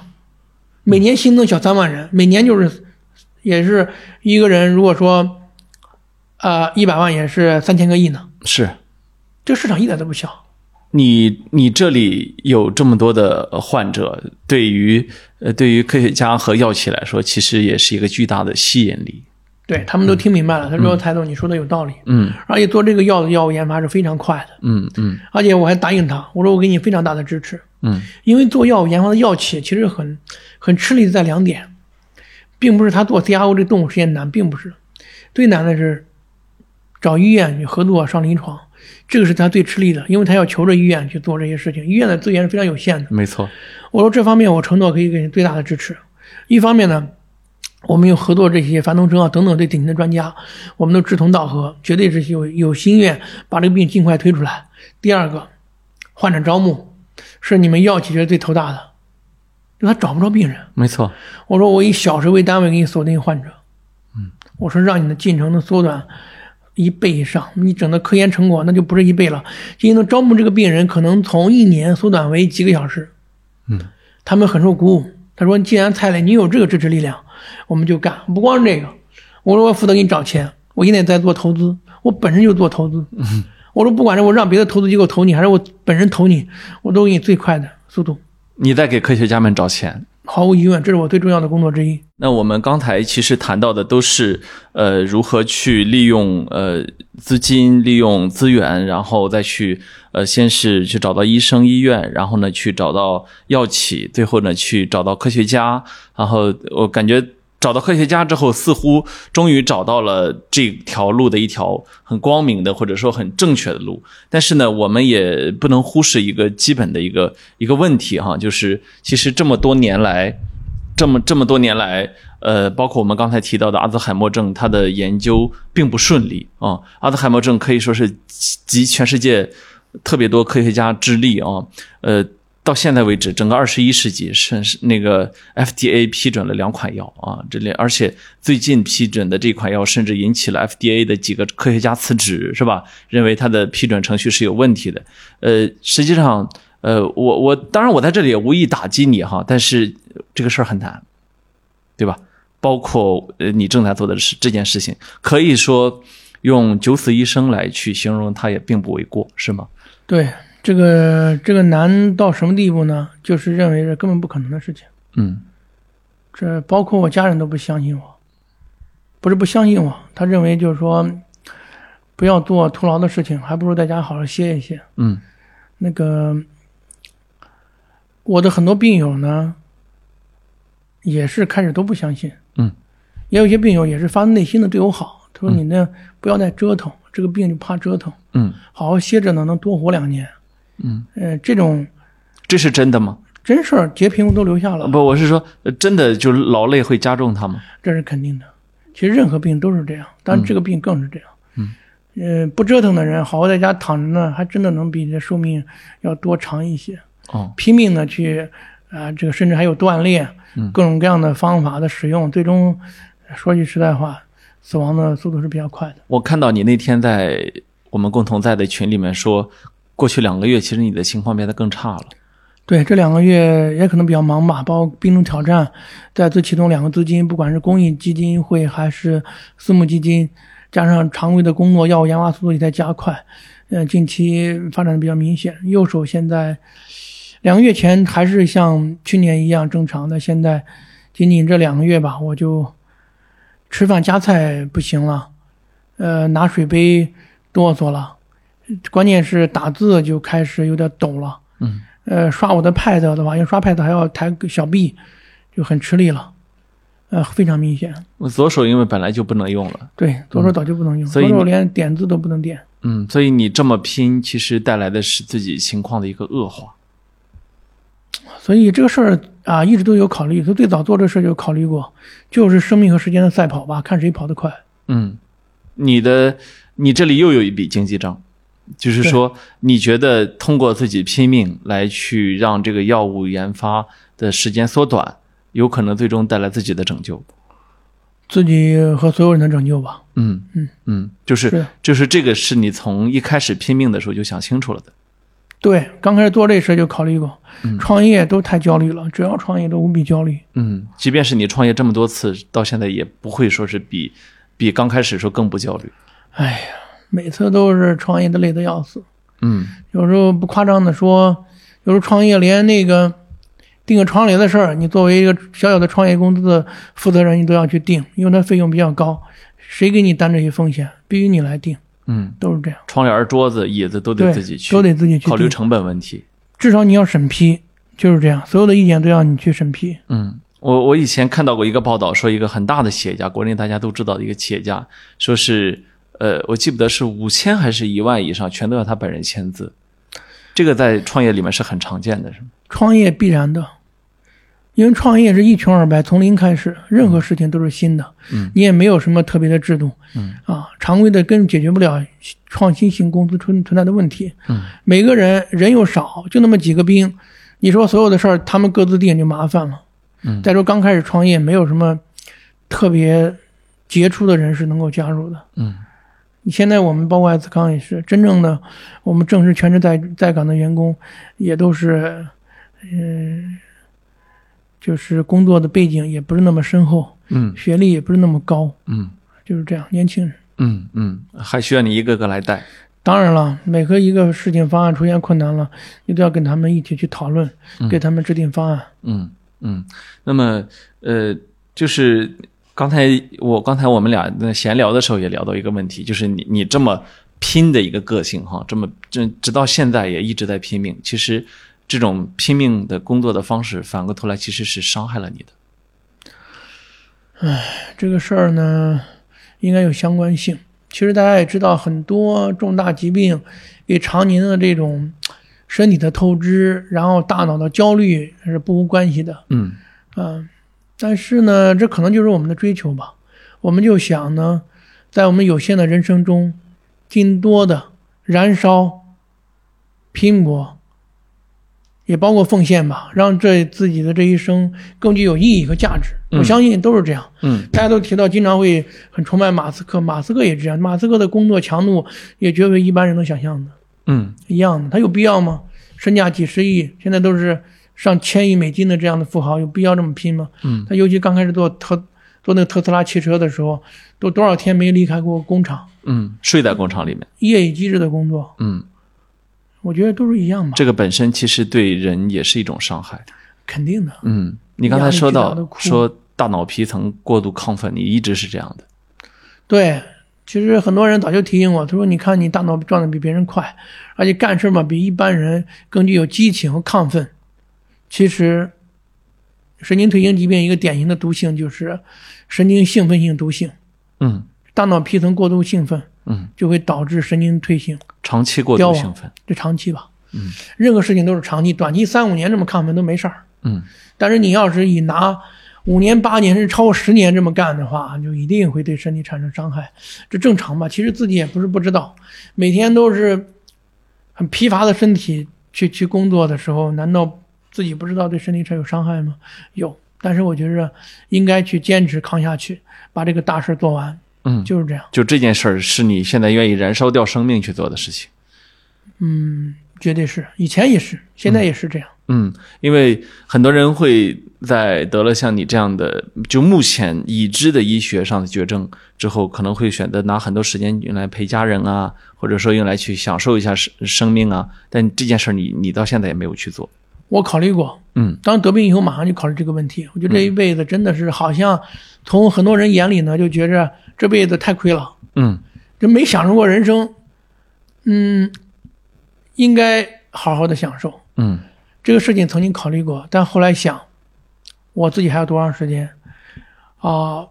死亡的时间不敢说，但是能够战斗工作的时间非常确定，嗯就那么一两年的时间了。嗯那这一两年你要用于工作，还是用于享受、旅游、嗯美食呢？嗯我选择了工作，像以前往常一样继续拼搏，嗯没有改变我的轨迹，一直都是这么快速的奔跑嗯，也继续奔跑，只是奔跑的内容啊重心发生了转变，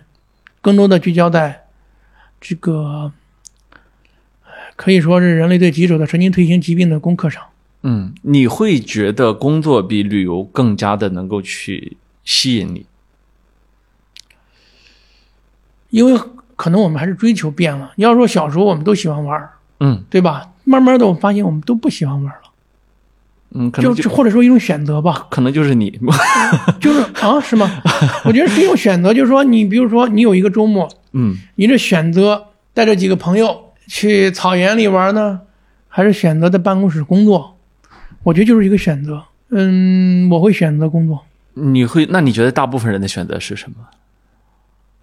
其实我觉着我对这个社会看法还挺积极的。我觉得大部分人现在，像尤其在我们北上广深啊，包括各地吧，有追求的人都还是选择更加去努力、去拼搏的、去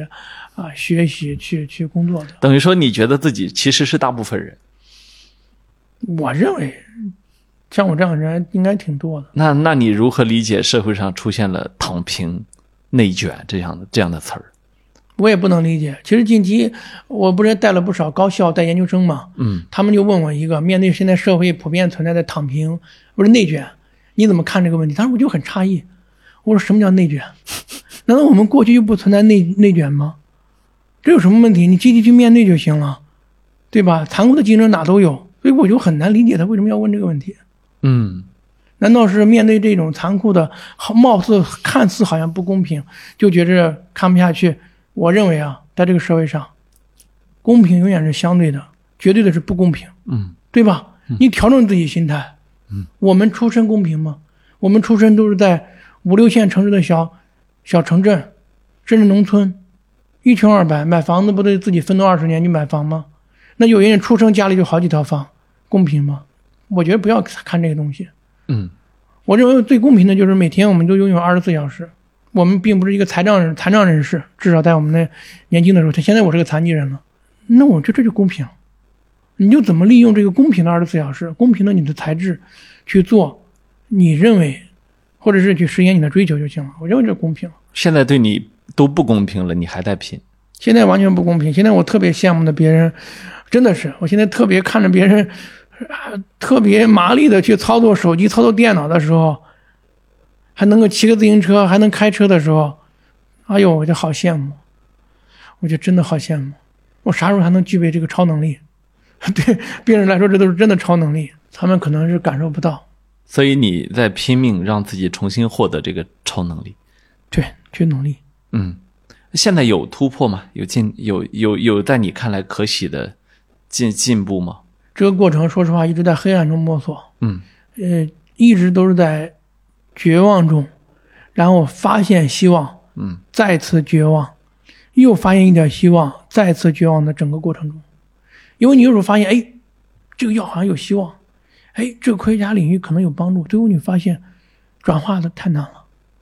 甚至是不可能的，最后你发现说的那么好，其实无法落地，这很多。我们有时候经常看到一些特别震撼的论文，发现真正能到知名有人这身上，可能是几十年以后的事儿。嗯，因为它技术上是无法实现的。嗯，就是论文和实验只发现到真的到人身上，这种技术上有一个巨大的鸿沟，所以就一次次有希望，又一次次失望，甚至绝望，然后再不放弃，继续往前探索，最后发现更多的希望，哎，最后发现希望又越来越多，其中又有不少是失望，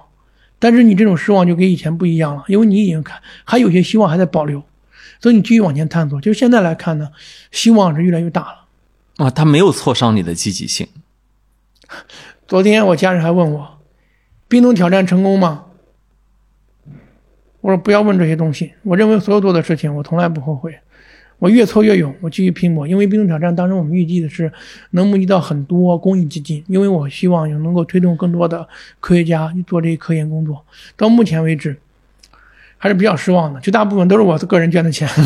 你发动了呃冰桶挑战，第二次冰桶对挑，第战，二次冰冻挑战第二次冰桶挑战是我看是八月份开始的，七月三十号，七月三十号，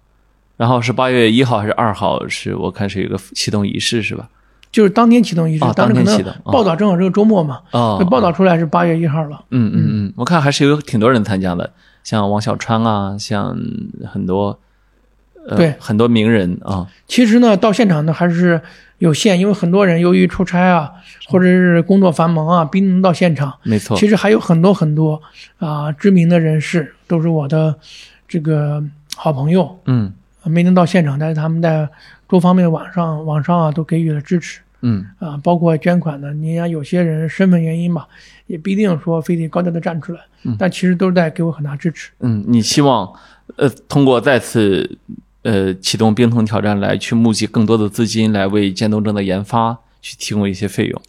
因为第一次冰冻挑战很伟大，嗯他募集的资金超一亿美金，应该是全人类历史上除了战争捐款以外最大的捐款。没错，嗯，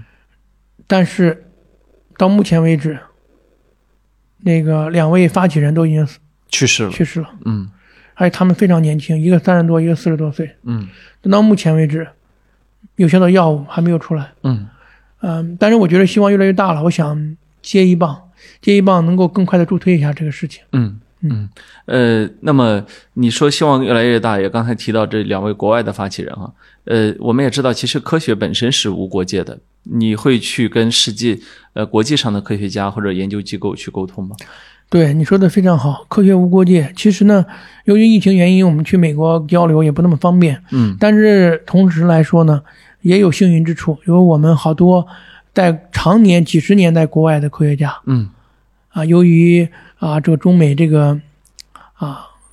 关系的一个特殊情特殊情况呢，嗯回到中国回不去了，嗯所以我们恰恰是在国内产生了密切的火花碰撞和交流。啊，有很多顶尖科学家现在正在国内。都在国内，而且呢，其实到美国来看，就是在尤其在生命科学这里面，生物科技里面，其实真正做科学的大部分还真的是中国人，嗯所以我觉得这也是个幸运。嗯，对，其实我看这几年，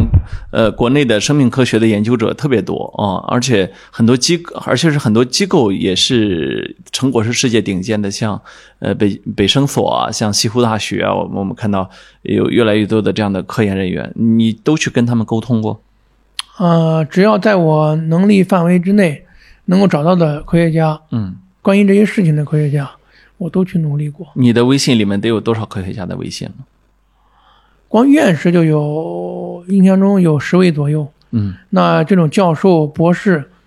我觉得应该不下于一百人。不下于一百人。嗯就是你都是你去认真的沟通过、交流过的。对，嗯都而且有些科学家我们都密切保持沟通，甚至每天都有交流。每天都有交流。他们呃，因为我也知道你其实现现在在这个领域是具有相当的读文献的能力啊，也跟科学家沟通，估计互相之间也能听得懂。嗯，你刚才说希望呃越来越大，也也也正是来自科学方面的嘛。对，刚才你说的挺有意思，就当时很多科学家我们第一次见面，他们就问我蔡总，你是不是学医学的？ 很有意思，因为他说的很多东西我。我都能听明白，关键是我说了很多东西都是专业的术语，把他们给、嗯呃惊到挺吃了惊的，对，嗯挺吃惊的嗯啊，确实是这样。我觉着毫无疑问，目前的药企在研发的呢，啊、至少公开的吧，嗯，不公开的我也确实是不一定都能了解到。当然。那公开的呢，目前在研的二期、三期，就全世界的啊，嗯其实那个药效呢还产生不了颠覆，嗯，依然是延缓药物。嗯那我从科学家这个探索来看呢，呃，可能有些药物是呃颠覆性的，嗯它不仅仅实现延缓，还能实现啊、把疾病的停止，甚至疾病的逆转治疗，就是让一个完全瘫痪的人就像霍金这样的人，嗯变成一个正常的人站起来。嗯目前也看到希望了，嗯，所以我在密切的跟他们合作和推进，但是非常漫长，也确实不容易，很难，对，还有很大不确定性。嗯，我们也知道，你刚才提到霍金，其实霍金也许是呃人类历史上最有名的渐冻症患者，他最终呢活了呃多活了三四十年的时间。当然，最后他的他的那个所谓的生活其实是呃常人难以想象的，要么是靠眼睛动，要么靠两个还是一个仅存的手指头来来动，是这样的一个生活质量。但是最终呢，这样的一个大大科学家也没能得到治治疗。对，其实很多人包括劝我都是说，你看啊，霍金还能活到这么多年呢，所以你没事儿。其实呢，呃，举霍金的例，就就如果从医学讲霍金的这个例子是没有任何意义的。嗯其实霍金几十年前从医学渐冻症角度来说，他早已经死亡了，嗯他和死亡是完全对等的。嗯这个病呢，我们临床实验标准也是一旦这个人只有眼动了，包括或者死亡了，是一个标准，嗯就这个人结束了，嗯这病也结束了。嗯但是呢，我们又话说回来，他之所以还能存在，并不因为是说仅仅是因为他的心态，他是一个特殊的例子，全世界找不出第二个。嗯，为什么呢？他是以国家的力量、全力去投入他的护理，嗯他基本是拿对顶尖的医疗设施来维护的，这个成本极其高昂，嗯，高昂到一般人无法想象。嗯，对于普通人来说，这个病的护理至少要四到六个人专职人员，哦一年至少一百万以上，嗯，十年就是一千万，但霍金的数字可能不只是十倍、百倍，甚至更高。嗯这绝对不是一般，而且他不光是花钱的问题，很多人花这个钱也得不到这样的护理和救治，他是以国家的力量去救治他。嗯，所以从疾病的来角度呢，霍金很伟大，是大家的偶像，我也尊非常尊敬他。但仅仅从这个疾病的病程来讲呢，说他能活七十多岁，你们也能活七十，这个是没有任何逻辑的。所以其实对普通的患者是没有参考价值的。没有任何参考价值。除了他以外，不要说活到七十多岁，没有听说谁活了几十年的都没有。嗯，就是超级细致的护护理才产生了一个霍金。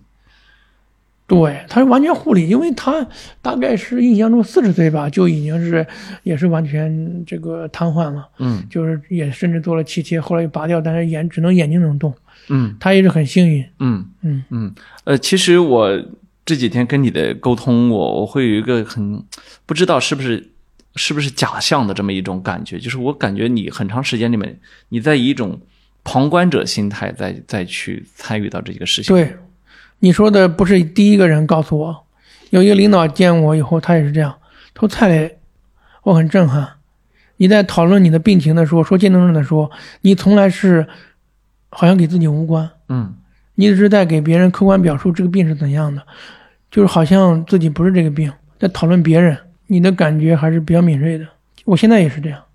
我现在脑子里从来没想过蔡雷怎么治病，怎么救活自己，根本不是这样。我一直在把自己当做一个完全正常的一个人，健康的一个人去想，怎么去推动神经退行疾病的药物研发，把中国有一千多万人，老龄化社会有五千万人，全世界更多，把他们全部救活。我其实，在二零一二零二零年年初，我有一个啊、文书叫《百万生命计划》，就是把神经退行疾病一千多万人呢，其中有百分之十我能够努力救活他们，那就救活一百万人，叫《百万生命计划》。这个事儿已经延续了快两年的时间了，我一直在努力，嗯，现在也是这样。就等于说，嗯、你觉得你用在渐冻症上的这个经历，事实上本身对于很多其他的罕见病也是有价值的。这是一个大病，就是渐冻症和帕金森和阿兹海默症是一个大病，都是神经退行性疾病，嗯病因也都不明。嗯。其实治疗的方法很可能非常相通。目前，我给一些科学家沟通的就是，他们明确是，啊、在帕金森和阿兹海默症的方向，最后发现做动物实验对渐冻症也有很大的帮助。哦，所以其实是一个病，哦，一个大病。就是说你的视野其实不止在自己身体所负载的这个病上面，你更多的会去想，呃，也许这这是一种模式，这是一种方法。我觉得这么说吧，除了睡觉以外，每天十六个小时的时间，我用到我个人治病的话，只有一两个小时。嗯除此以外都是正常工作，嗯而且没有任何休息。嗯，我相信我给正常的一个人，只会比他投入的更多。嗯，你比你比一个渐冻症的患者，你比其他的这种病的患者，其实对他们的病投入的时间更多。不是，嗯，我比一个有志于在这方面努力的一个健康人投入的更多。因为一个健康人会有很多需求，嗯比如说休闲的需求，嗯对他来说这可能是一份工作，嗯但对我来说是生命，嗯所以我投入的会比他更多，嗯就不仅仅是患者，嗯嗯嗯嗯，那你甚其实至是嗯科学家，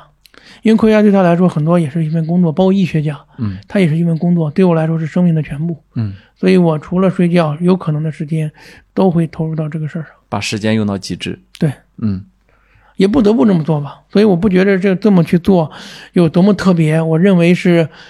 应该去这么做，嗯，你觉不觉得你像在赌博？绝对是赌博，这绝对是一场赌博。对于任何人来说，这个赌博的胜算为零，嗯一个为零的赌博。嗯，对，那你怎么参与进来了？其实最终我想说的是，呃，我在你身上看到了一种呃普通人身上很少见的一种素质。呃，我前几天在看有媒体采访你太太的时候，她说了一句话，她说，呃，她没有见过，她几乎没有见过你崩溃啊，不是说没有见过，她几乎没，她她觉得你的乐观超出了她的预期，然后呃说你不只是在外面嗯就表没有表现出崩溃，你回家也没有，其实这个病啊，几乎每一位这个病人，如果你去了解就知道了，基本都是抗抑抗抑郁药来活过每一天，基本每个人都抑郁了。都抑郁。其实我当时的时候呢，半年标准的抑郁，标准的焦虑，他当时不叫抑郁，叫焦虑，都要靠这种抗焦虑的、抗抑郁的药来过每一天，嗯要不然根本没法正常的度过每一天。就当时我也药都开出来了，我纠结了很长时间，所有的病友朋友也是劝我一定要吃，医生也劝我要吃。最后我想我不行，因为一吃那个人呢就是昏昏欲睡，就整个状态是比较不太好的。我我觉得我还是正常工作，我我就扛过去，我相信我能扛过去。基本上我一粒药都没有吃，但是到目前为止大部分都是要吃的。嗯，你还怕？你当时还特别怕，呃，这个药的副作用会影响你工作的精力。很多啊、包括吃那药也不能开车，啊当时我每天还在开车呢，嗯那时候还状态还很好。嗯。那么，我我我其实我其实，嗯，我相信听众也会一样，就是我们听了之后呢，都会很震撼。但是呢，呃，我不知道你呃，我能不能表述清楚？就是其实每一个人都会有自己最终极的那个那个东西，那个最终极的东西就是你说它是情怀也好，你说它是初心也好，你觉得你最最终极的情怀是有一种浪漫主义情怀在里面吗？有，我觉得这是根本的是一种信念。其实人不被击垮就是信念。嗯其实所有的事儿都不是事儿，嗯对吧？所谓的炒股赔钱了、失恋了、这个事业丧失了、嗯得癌症了，其实都是信念的丧失。嗯你也知道，很多就有些专家说，最后得那些癌症啊、绝症，所谓绝症的，这里面恢复最好的都是那些农村的。据说哈，都农村的，就是说他也听不明白，反正也回家也不治，回家照样务务务务农去了，嗯结果反而他活得比别人要长很多，嗯就说明什么呢？就是信念，他就信念不会被击垮，最重要，一旦被信念击垮，一个人一定完蛋了，在任何时候他都会完蛋。嗯所以我想呢，就是一种信念。这个信念源自于刚才您提到的，是不是一种有一种情怀在这儿？我觉着有可能呃是有，比如最典型的就是当时南风窗采访我的时候，他最后一段话也用了这个患者的患者的这个跟我对话，呃我没想到他会用，但是文章已经出了，他最后当天晚上改的。那个是一个美国的一位病友，各方面条件还是不错的，他大概小七年了吧，他就劝我，他说：“那个蔡总，我对你非常认同，也很敬佩你做的事情，但是你就听大姐一句话，因为她比我早几年得病，年龄比我大，你就好好歇着，把时间留给家人，留给自己，不要再折腾这些事儿了。这个是世界难题。”他举了一个只有外星人能做到，外星人这个词儿，让我觉得很神奇。我就发给他的我们那媒体的那朋友群里，他就采纳了。但是我怎么回答他？我不能说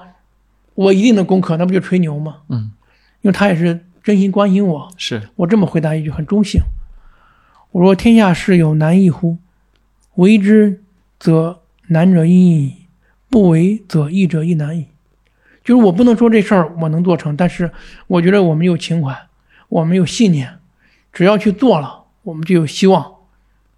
为什么不去做？哪怕就有万分之一的希望，嗯，我们就去做。嗯后来我们病友也前几天也给我发给我一条，就是其实病友很多还是挺支持我的，这个，然后他这句话发给我了以后，我才知道想起来了，这还真是我的座右铭。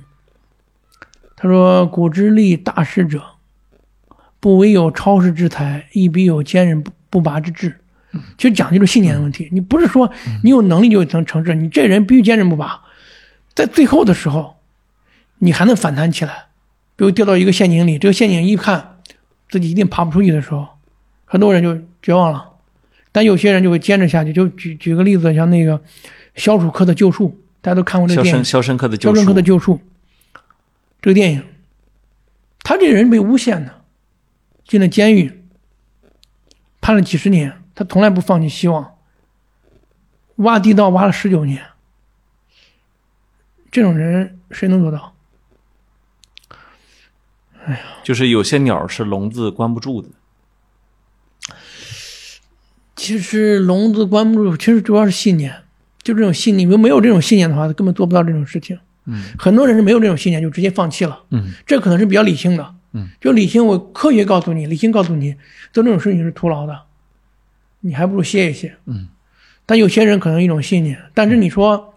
有坚持这种信念的人都能成功吗？也不一定。嗯，但他做到了最后。嗯，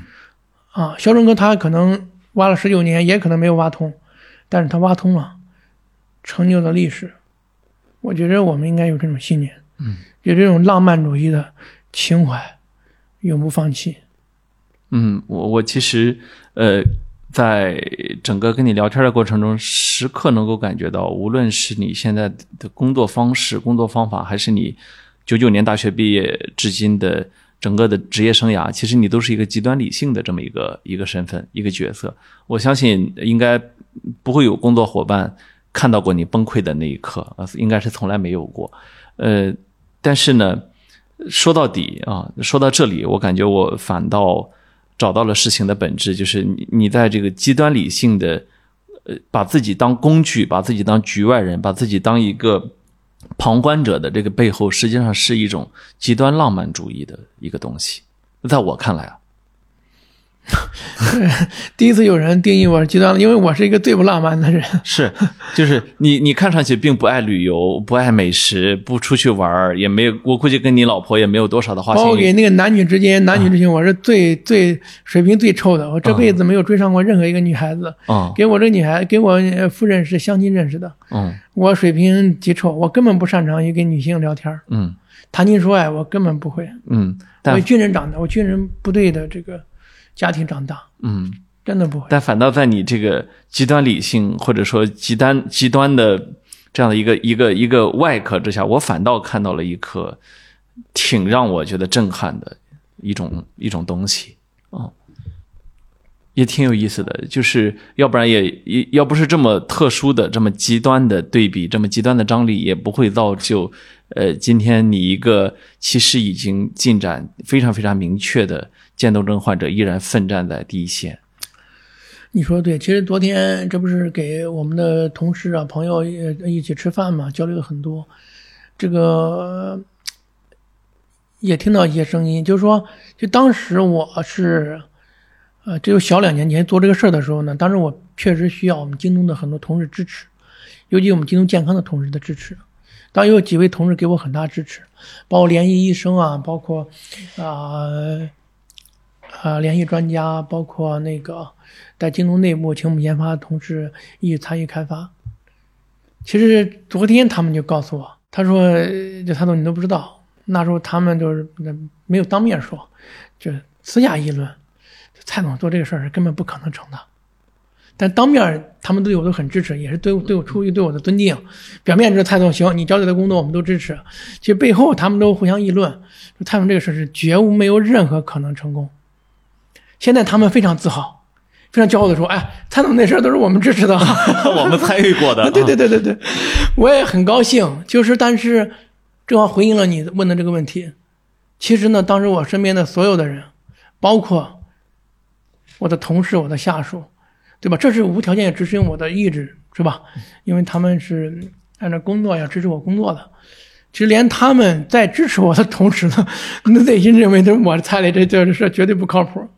嗯，呃，确实是这么回事，都认为我不靠谱。嗯， 我跟我夫人也经常有争论，我说啊咱俩不要讨论，我说咱俩不是一个 level 的啊，我也说不过你，你也别想说通我。嗯，我说这事儿只有我自己内心是坚定的，呃，包括艾斯康的同志，很多人也是这样的。嗯，刚开始觉得这事儿是好事儿，所以支持一下。嗯蔡磊也很不容易，很可怜， 看我的人是非常可怜的人，所以愿意支持。就现在我就做成了，所以我，但是我他们这么说的时候，我还很我就很奇怪，真的吗？我以为大家都很支持我， 嗯， 就是就是只有你一个人，对对结果我一个人蒙在鼓里，大家都是哄着我， 原来是哄着我。 嗯哦，你你有一种让大家无法拒绝的乐观， 就是那你的乐观那个劲儿上来，大家我估计也没有哪盆水能浇灭你的热情。对啊，其实我也是多多次受打击，当时如果别人大家都说这事儿做不成，我们不跟你做，你你会你你会继续做下去吗？我会做啊，不其实好好多患者，当时记得特别清楚，京东健康有几位同事支持我呢，就是多次离职，至少连续有两三个同事支持我的同专业支持我的同事就离职了。为什么做不下去了？我不知道，人家离职也不会跟我说，因为他毕竟级别有有有有有有隔代，就他们更多的是给他的嗯主领管导汇报啊，嗯他的领导呢就是安排他去支持我，嗯，最后都是干了呃长的几个月，短的就一个月，就就离职了哦，你还逼走过这么多人呢？呃至少呃三位吧，应该有三位。嗯专门支持我。当时我很郁闷，嗯我说好不容易讲明白了，你来支持我，你又辞职。嗯我说京东健康难道这么不能吸引留住你？当然我没有认为是我的问题，嗯，是认为京东健康的你以为京东健康薪啊薪它水的不行？小小范围的团队、嗯呃出现什么问题，就是老离职。嗯，就现在来想，是不是因为我 呃，应该是 现在有这种可能？他说跟一个不靠谱的领导在搞工作，这哪有 希望？后来都离职了。嗯哦，原来这刚刚对得上。嗯。假如呃最后一个问题了，假如最终你离开世界的时候，这个问题没有依然没有攻克，但是呢，呃，因为你的努力，有可能有可能会受，有可能会让后面的渐冻症的开发和其他疾病的开发和研究受益，这样一个呃选择，你愿意选吗？这不是一种，这不是一种可能，也不是选择，它是一个很大的可能性，而且是我就在面对的事情。我这个就七月三十号我发动冰冻挑战的时候，我也就这么写的。我第一代冰冻挑战，两位我们的病友做出了很大贡献，他们俩都相继去世了。我这次拿过接力棒，我想为下一代病友的生存多增加一些希望。其实就这就是一种可能，就就是一种现实。而且呢，我所有在做的事情都按这种节奏来做的。我对我们病友来说都是百分之百的信心。其实，包括我不断的给我夫人说，我说你要准备后续不要再工作了，你要全职来照顾我，因为我什么都不能干了。而且就在这两天，我在招聘我的护工，这个护工就是支持我的，就相当于生活助理吧，也不别说护工了，生活助理来支持我的生活，因为我现在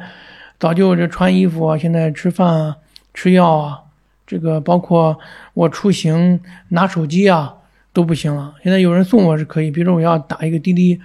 滴滴汽车，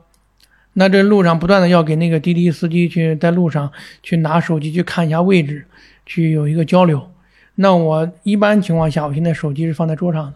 我还好操作。一般在路上，我这个拿起手机是非常艰难的，嗯所以这时候我需要招一个生活助理，能够在路上帮我拿手机回信息的嗯啊，就是这样的。其实已经是一种现实了，嗯已经在面对这个事情了。嗯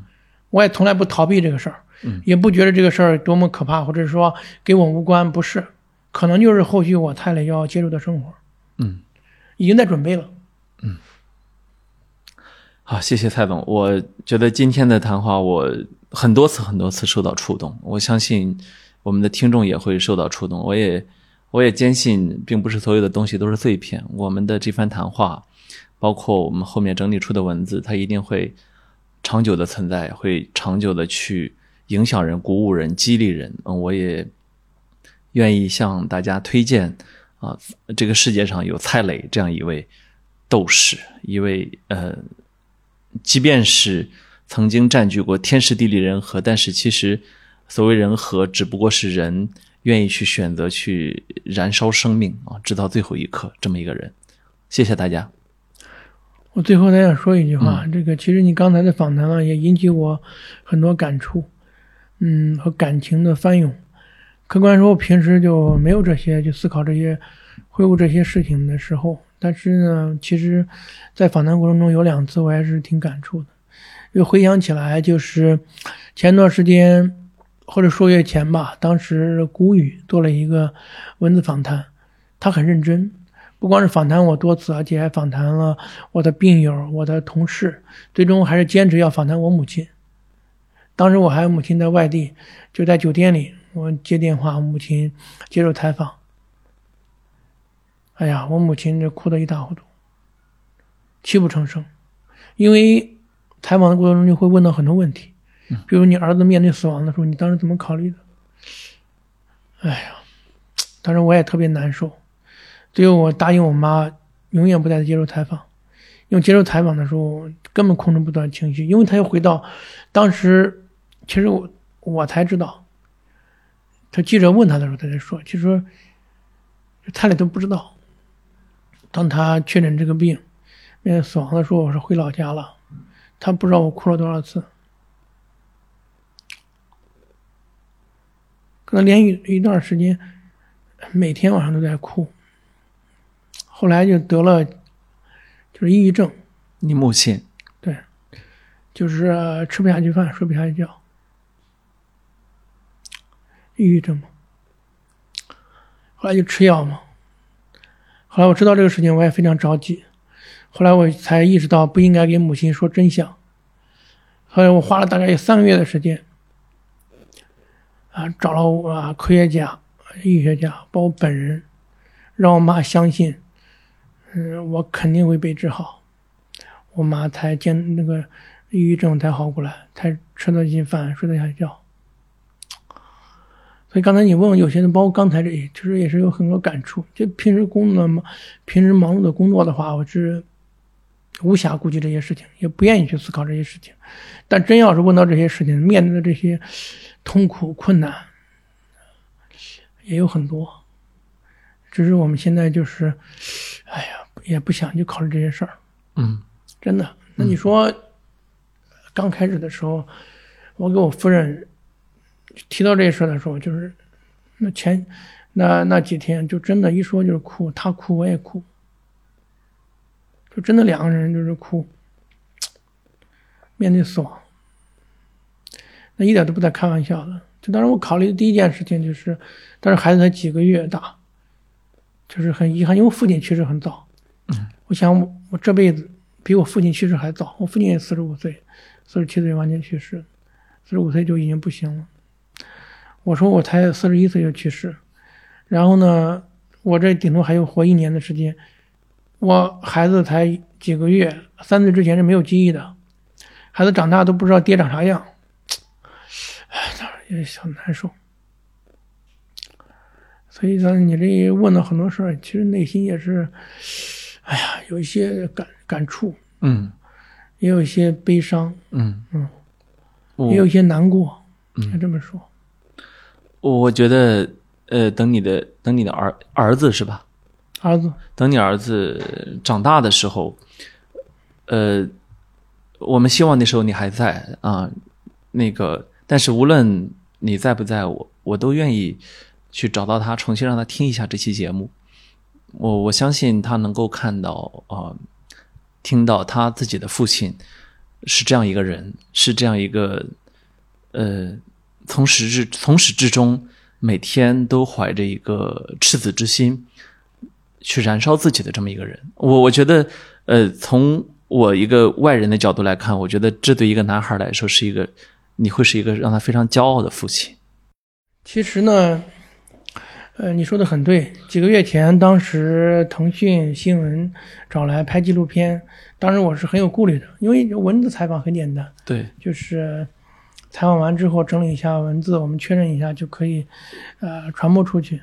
但是拍视频呢，拍纪录片，我觉得会占用很多时间，嗯，这个也有点不自然，所以我当时是很有顾虑，也不想拍，嗯。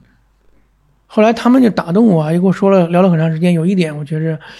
说动了我。之前别的朋友也提醒我，他说你应该给孩子留一份视频。就当时拍视频，就像你说的，就是其实真的是想给孩子留点东西，对吧？嗯。而且我希望这些东西留下来以后，对孩子是一种教育，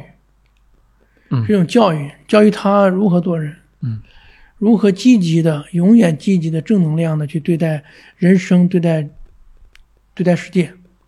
其实我这一点是打动了我，所以那那个腾讯新闻还在一直跟着我拍纪录片，拍了有好几个月了。嗯，当时我一直给他们开玩笑，我说这样，啊、啊你这一拍啊，估计八成得拍三年 以上，要么拍到我倒下，要么拍到我在人类这块创造奇迹，把这嗯病给、啊实现救治、实现攻克。我这希望是 后者。对嗯，我们都希望是后者，对，好吧？好，好，谢谢。谢谢。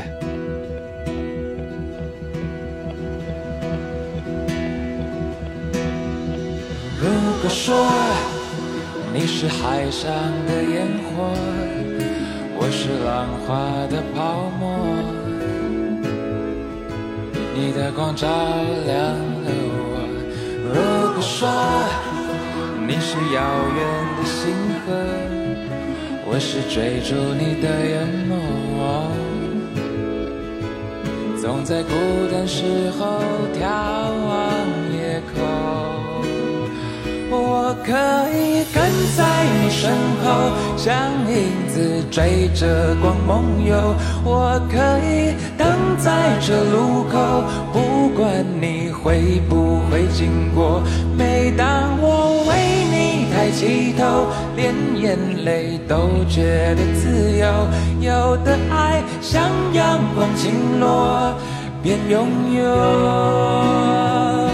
也失去着。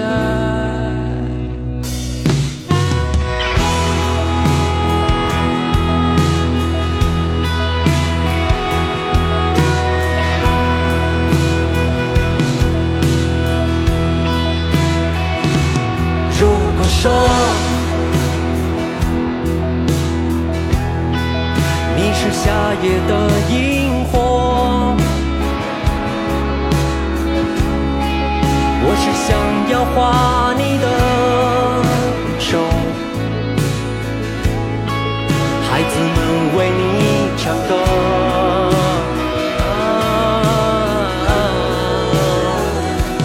你看我。多么渺小的一个梦，因为你有梦可做，我想站在你背后。啊我可以跟在你身后，像影子追着光梦游。我可以等在这路口，不管你会不会经过。有的爱像阳光倾落，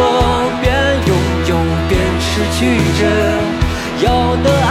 像大雨滂沱，却依然相信在我。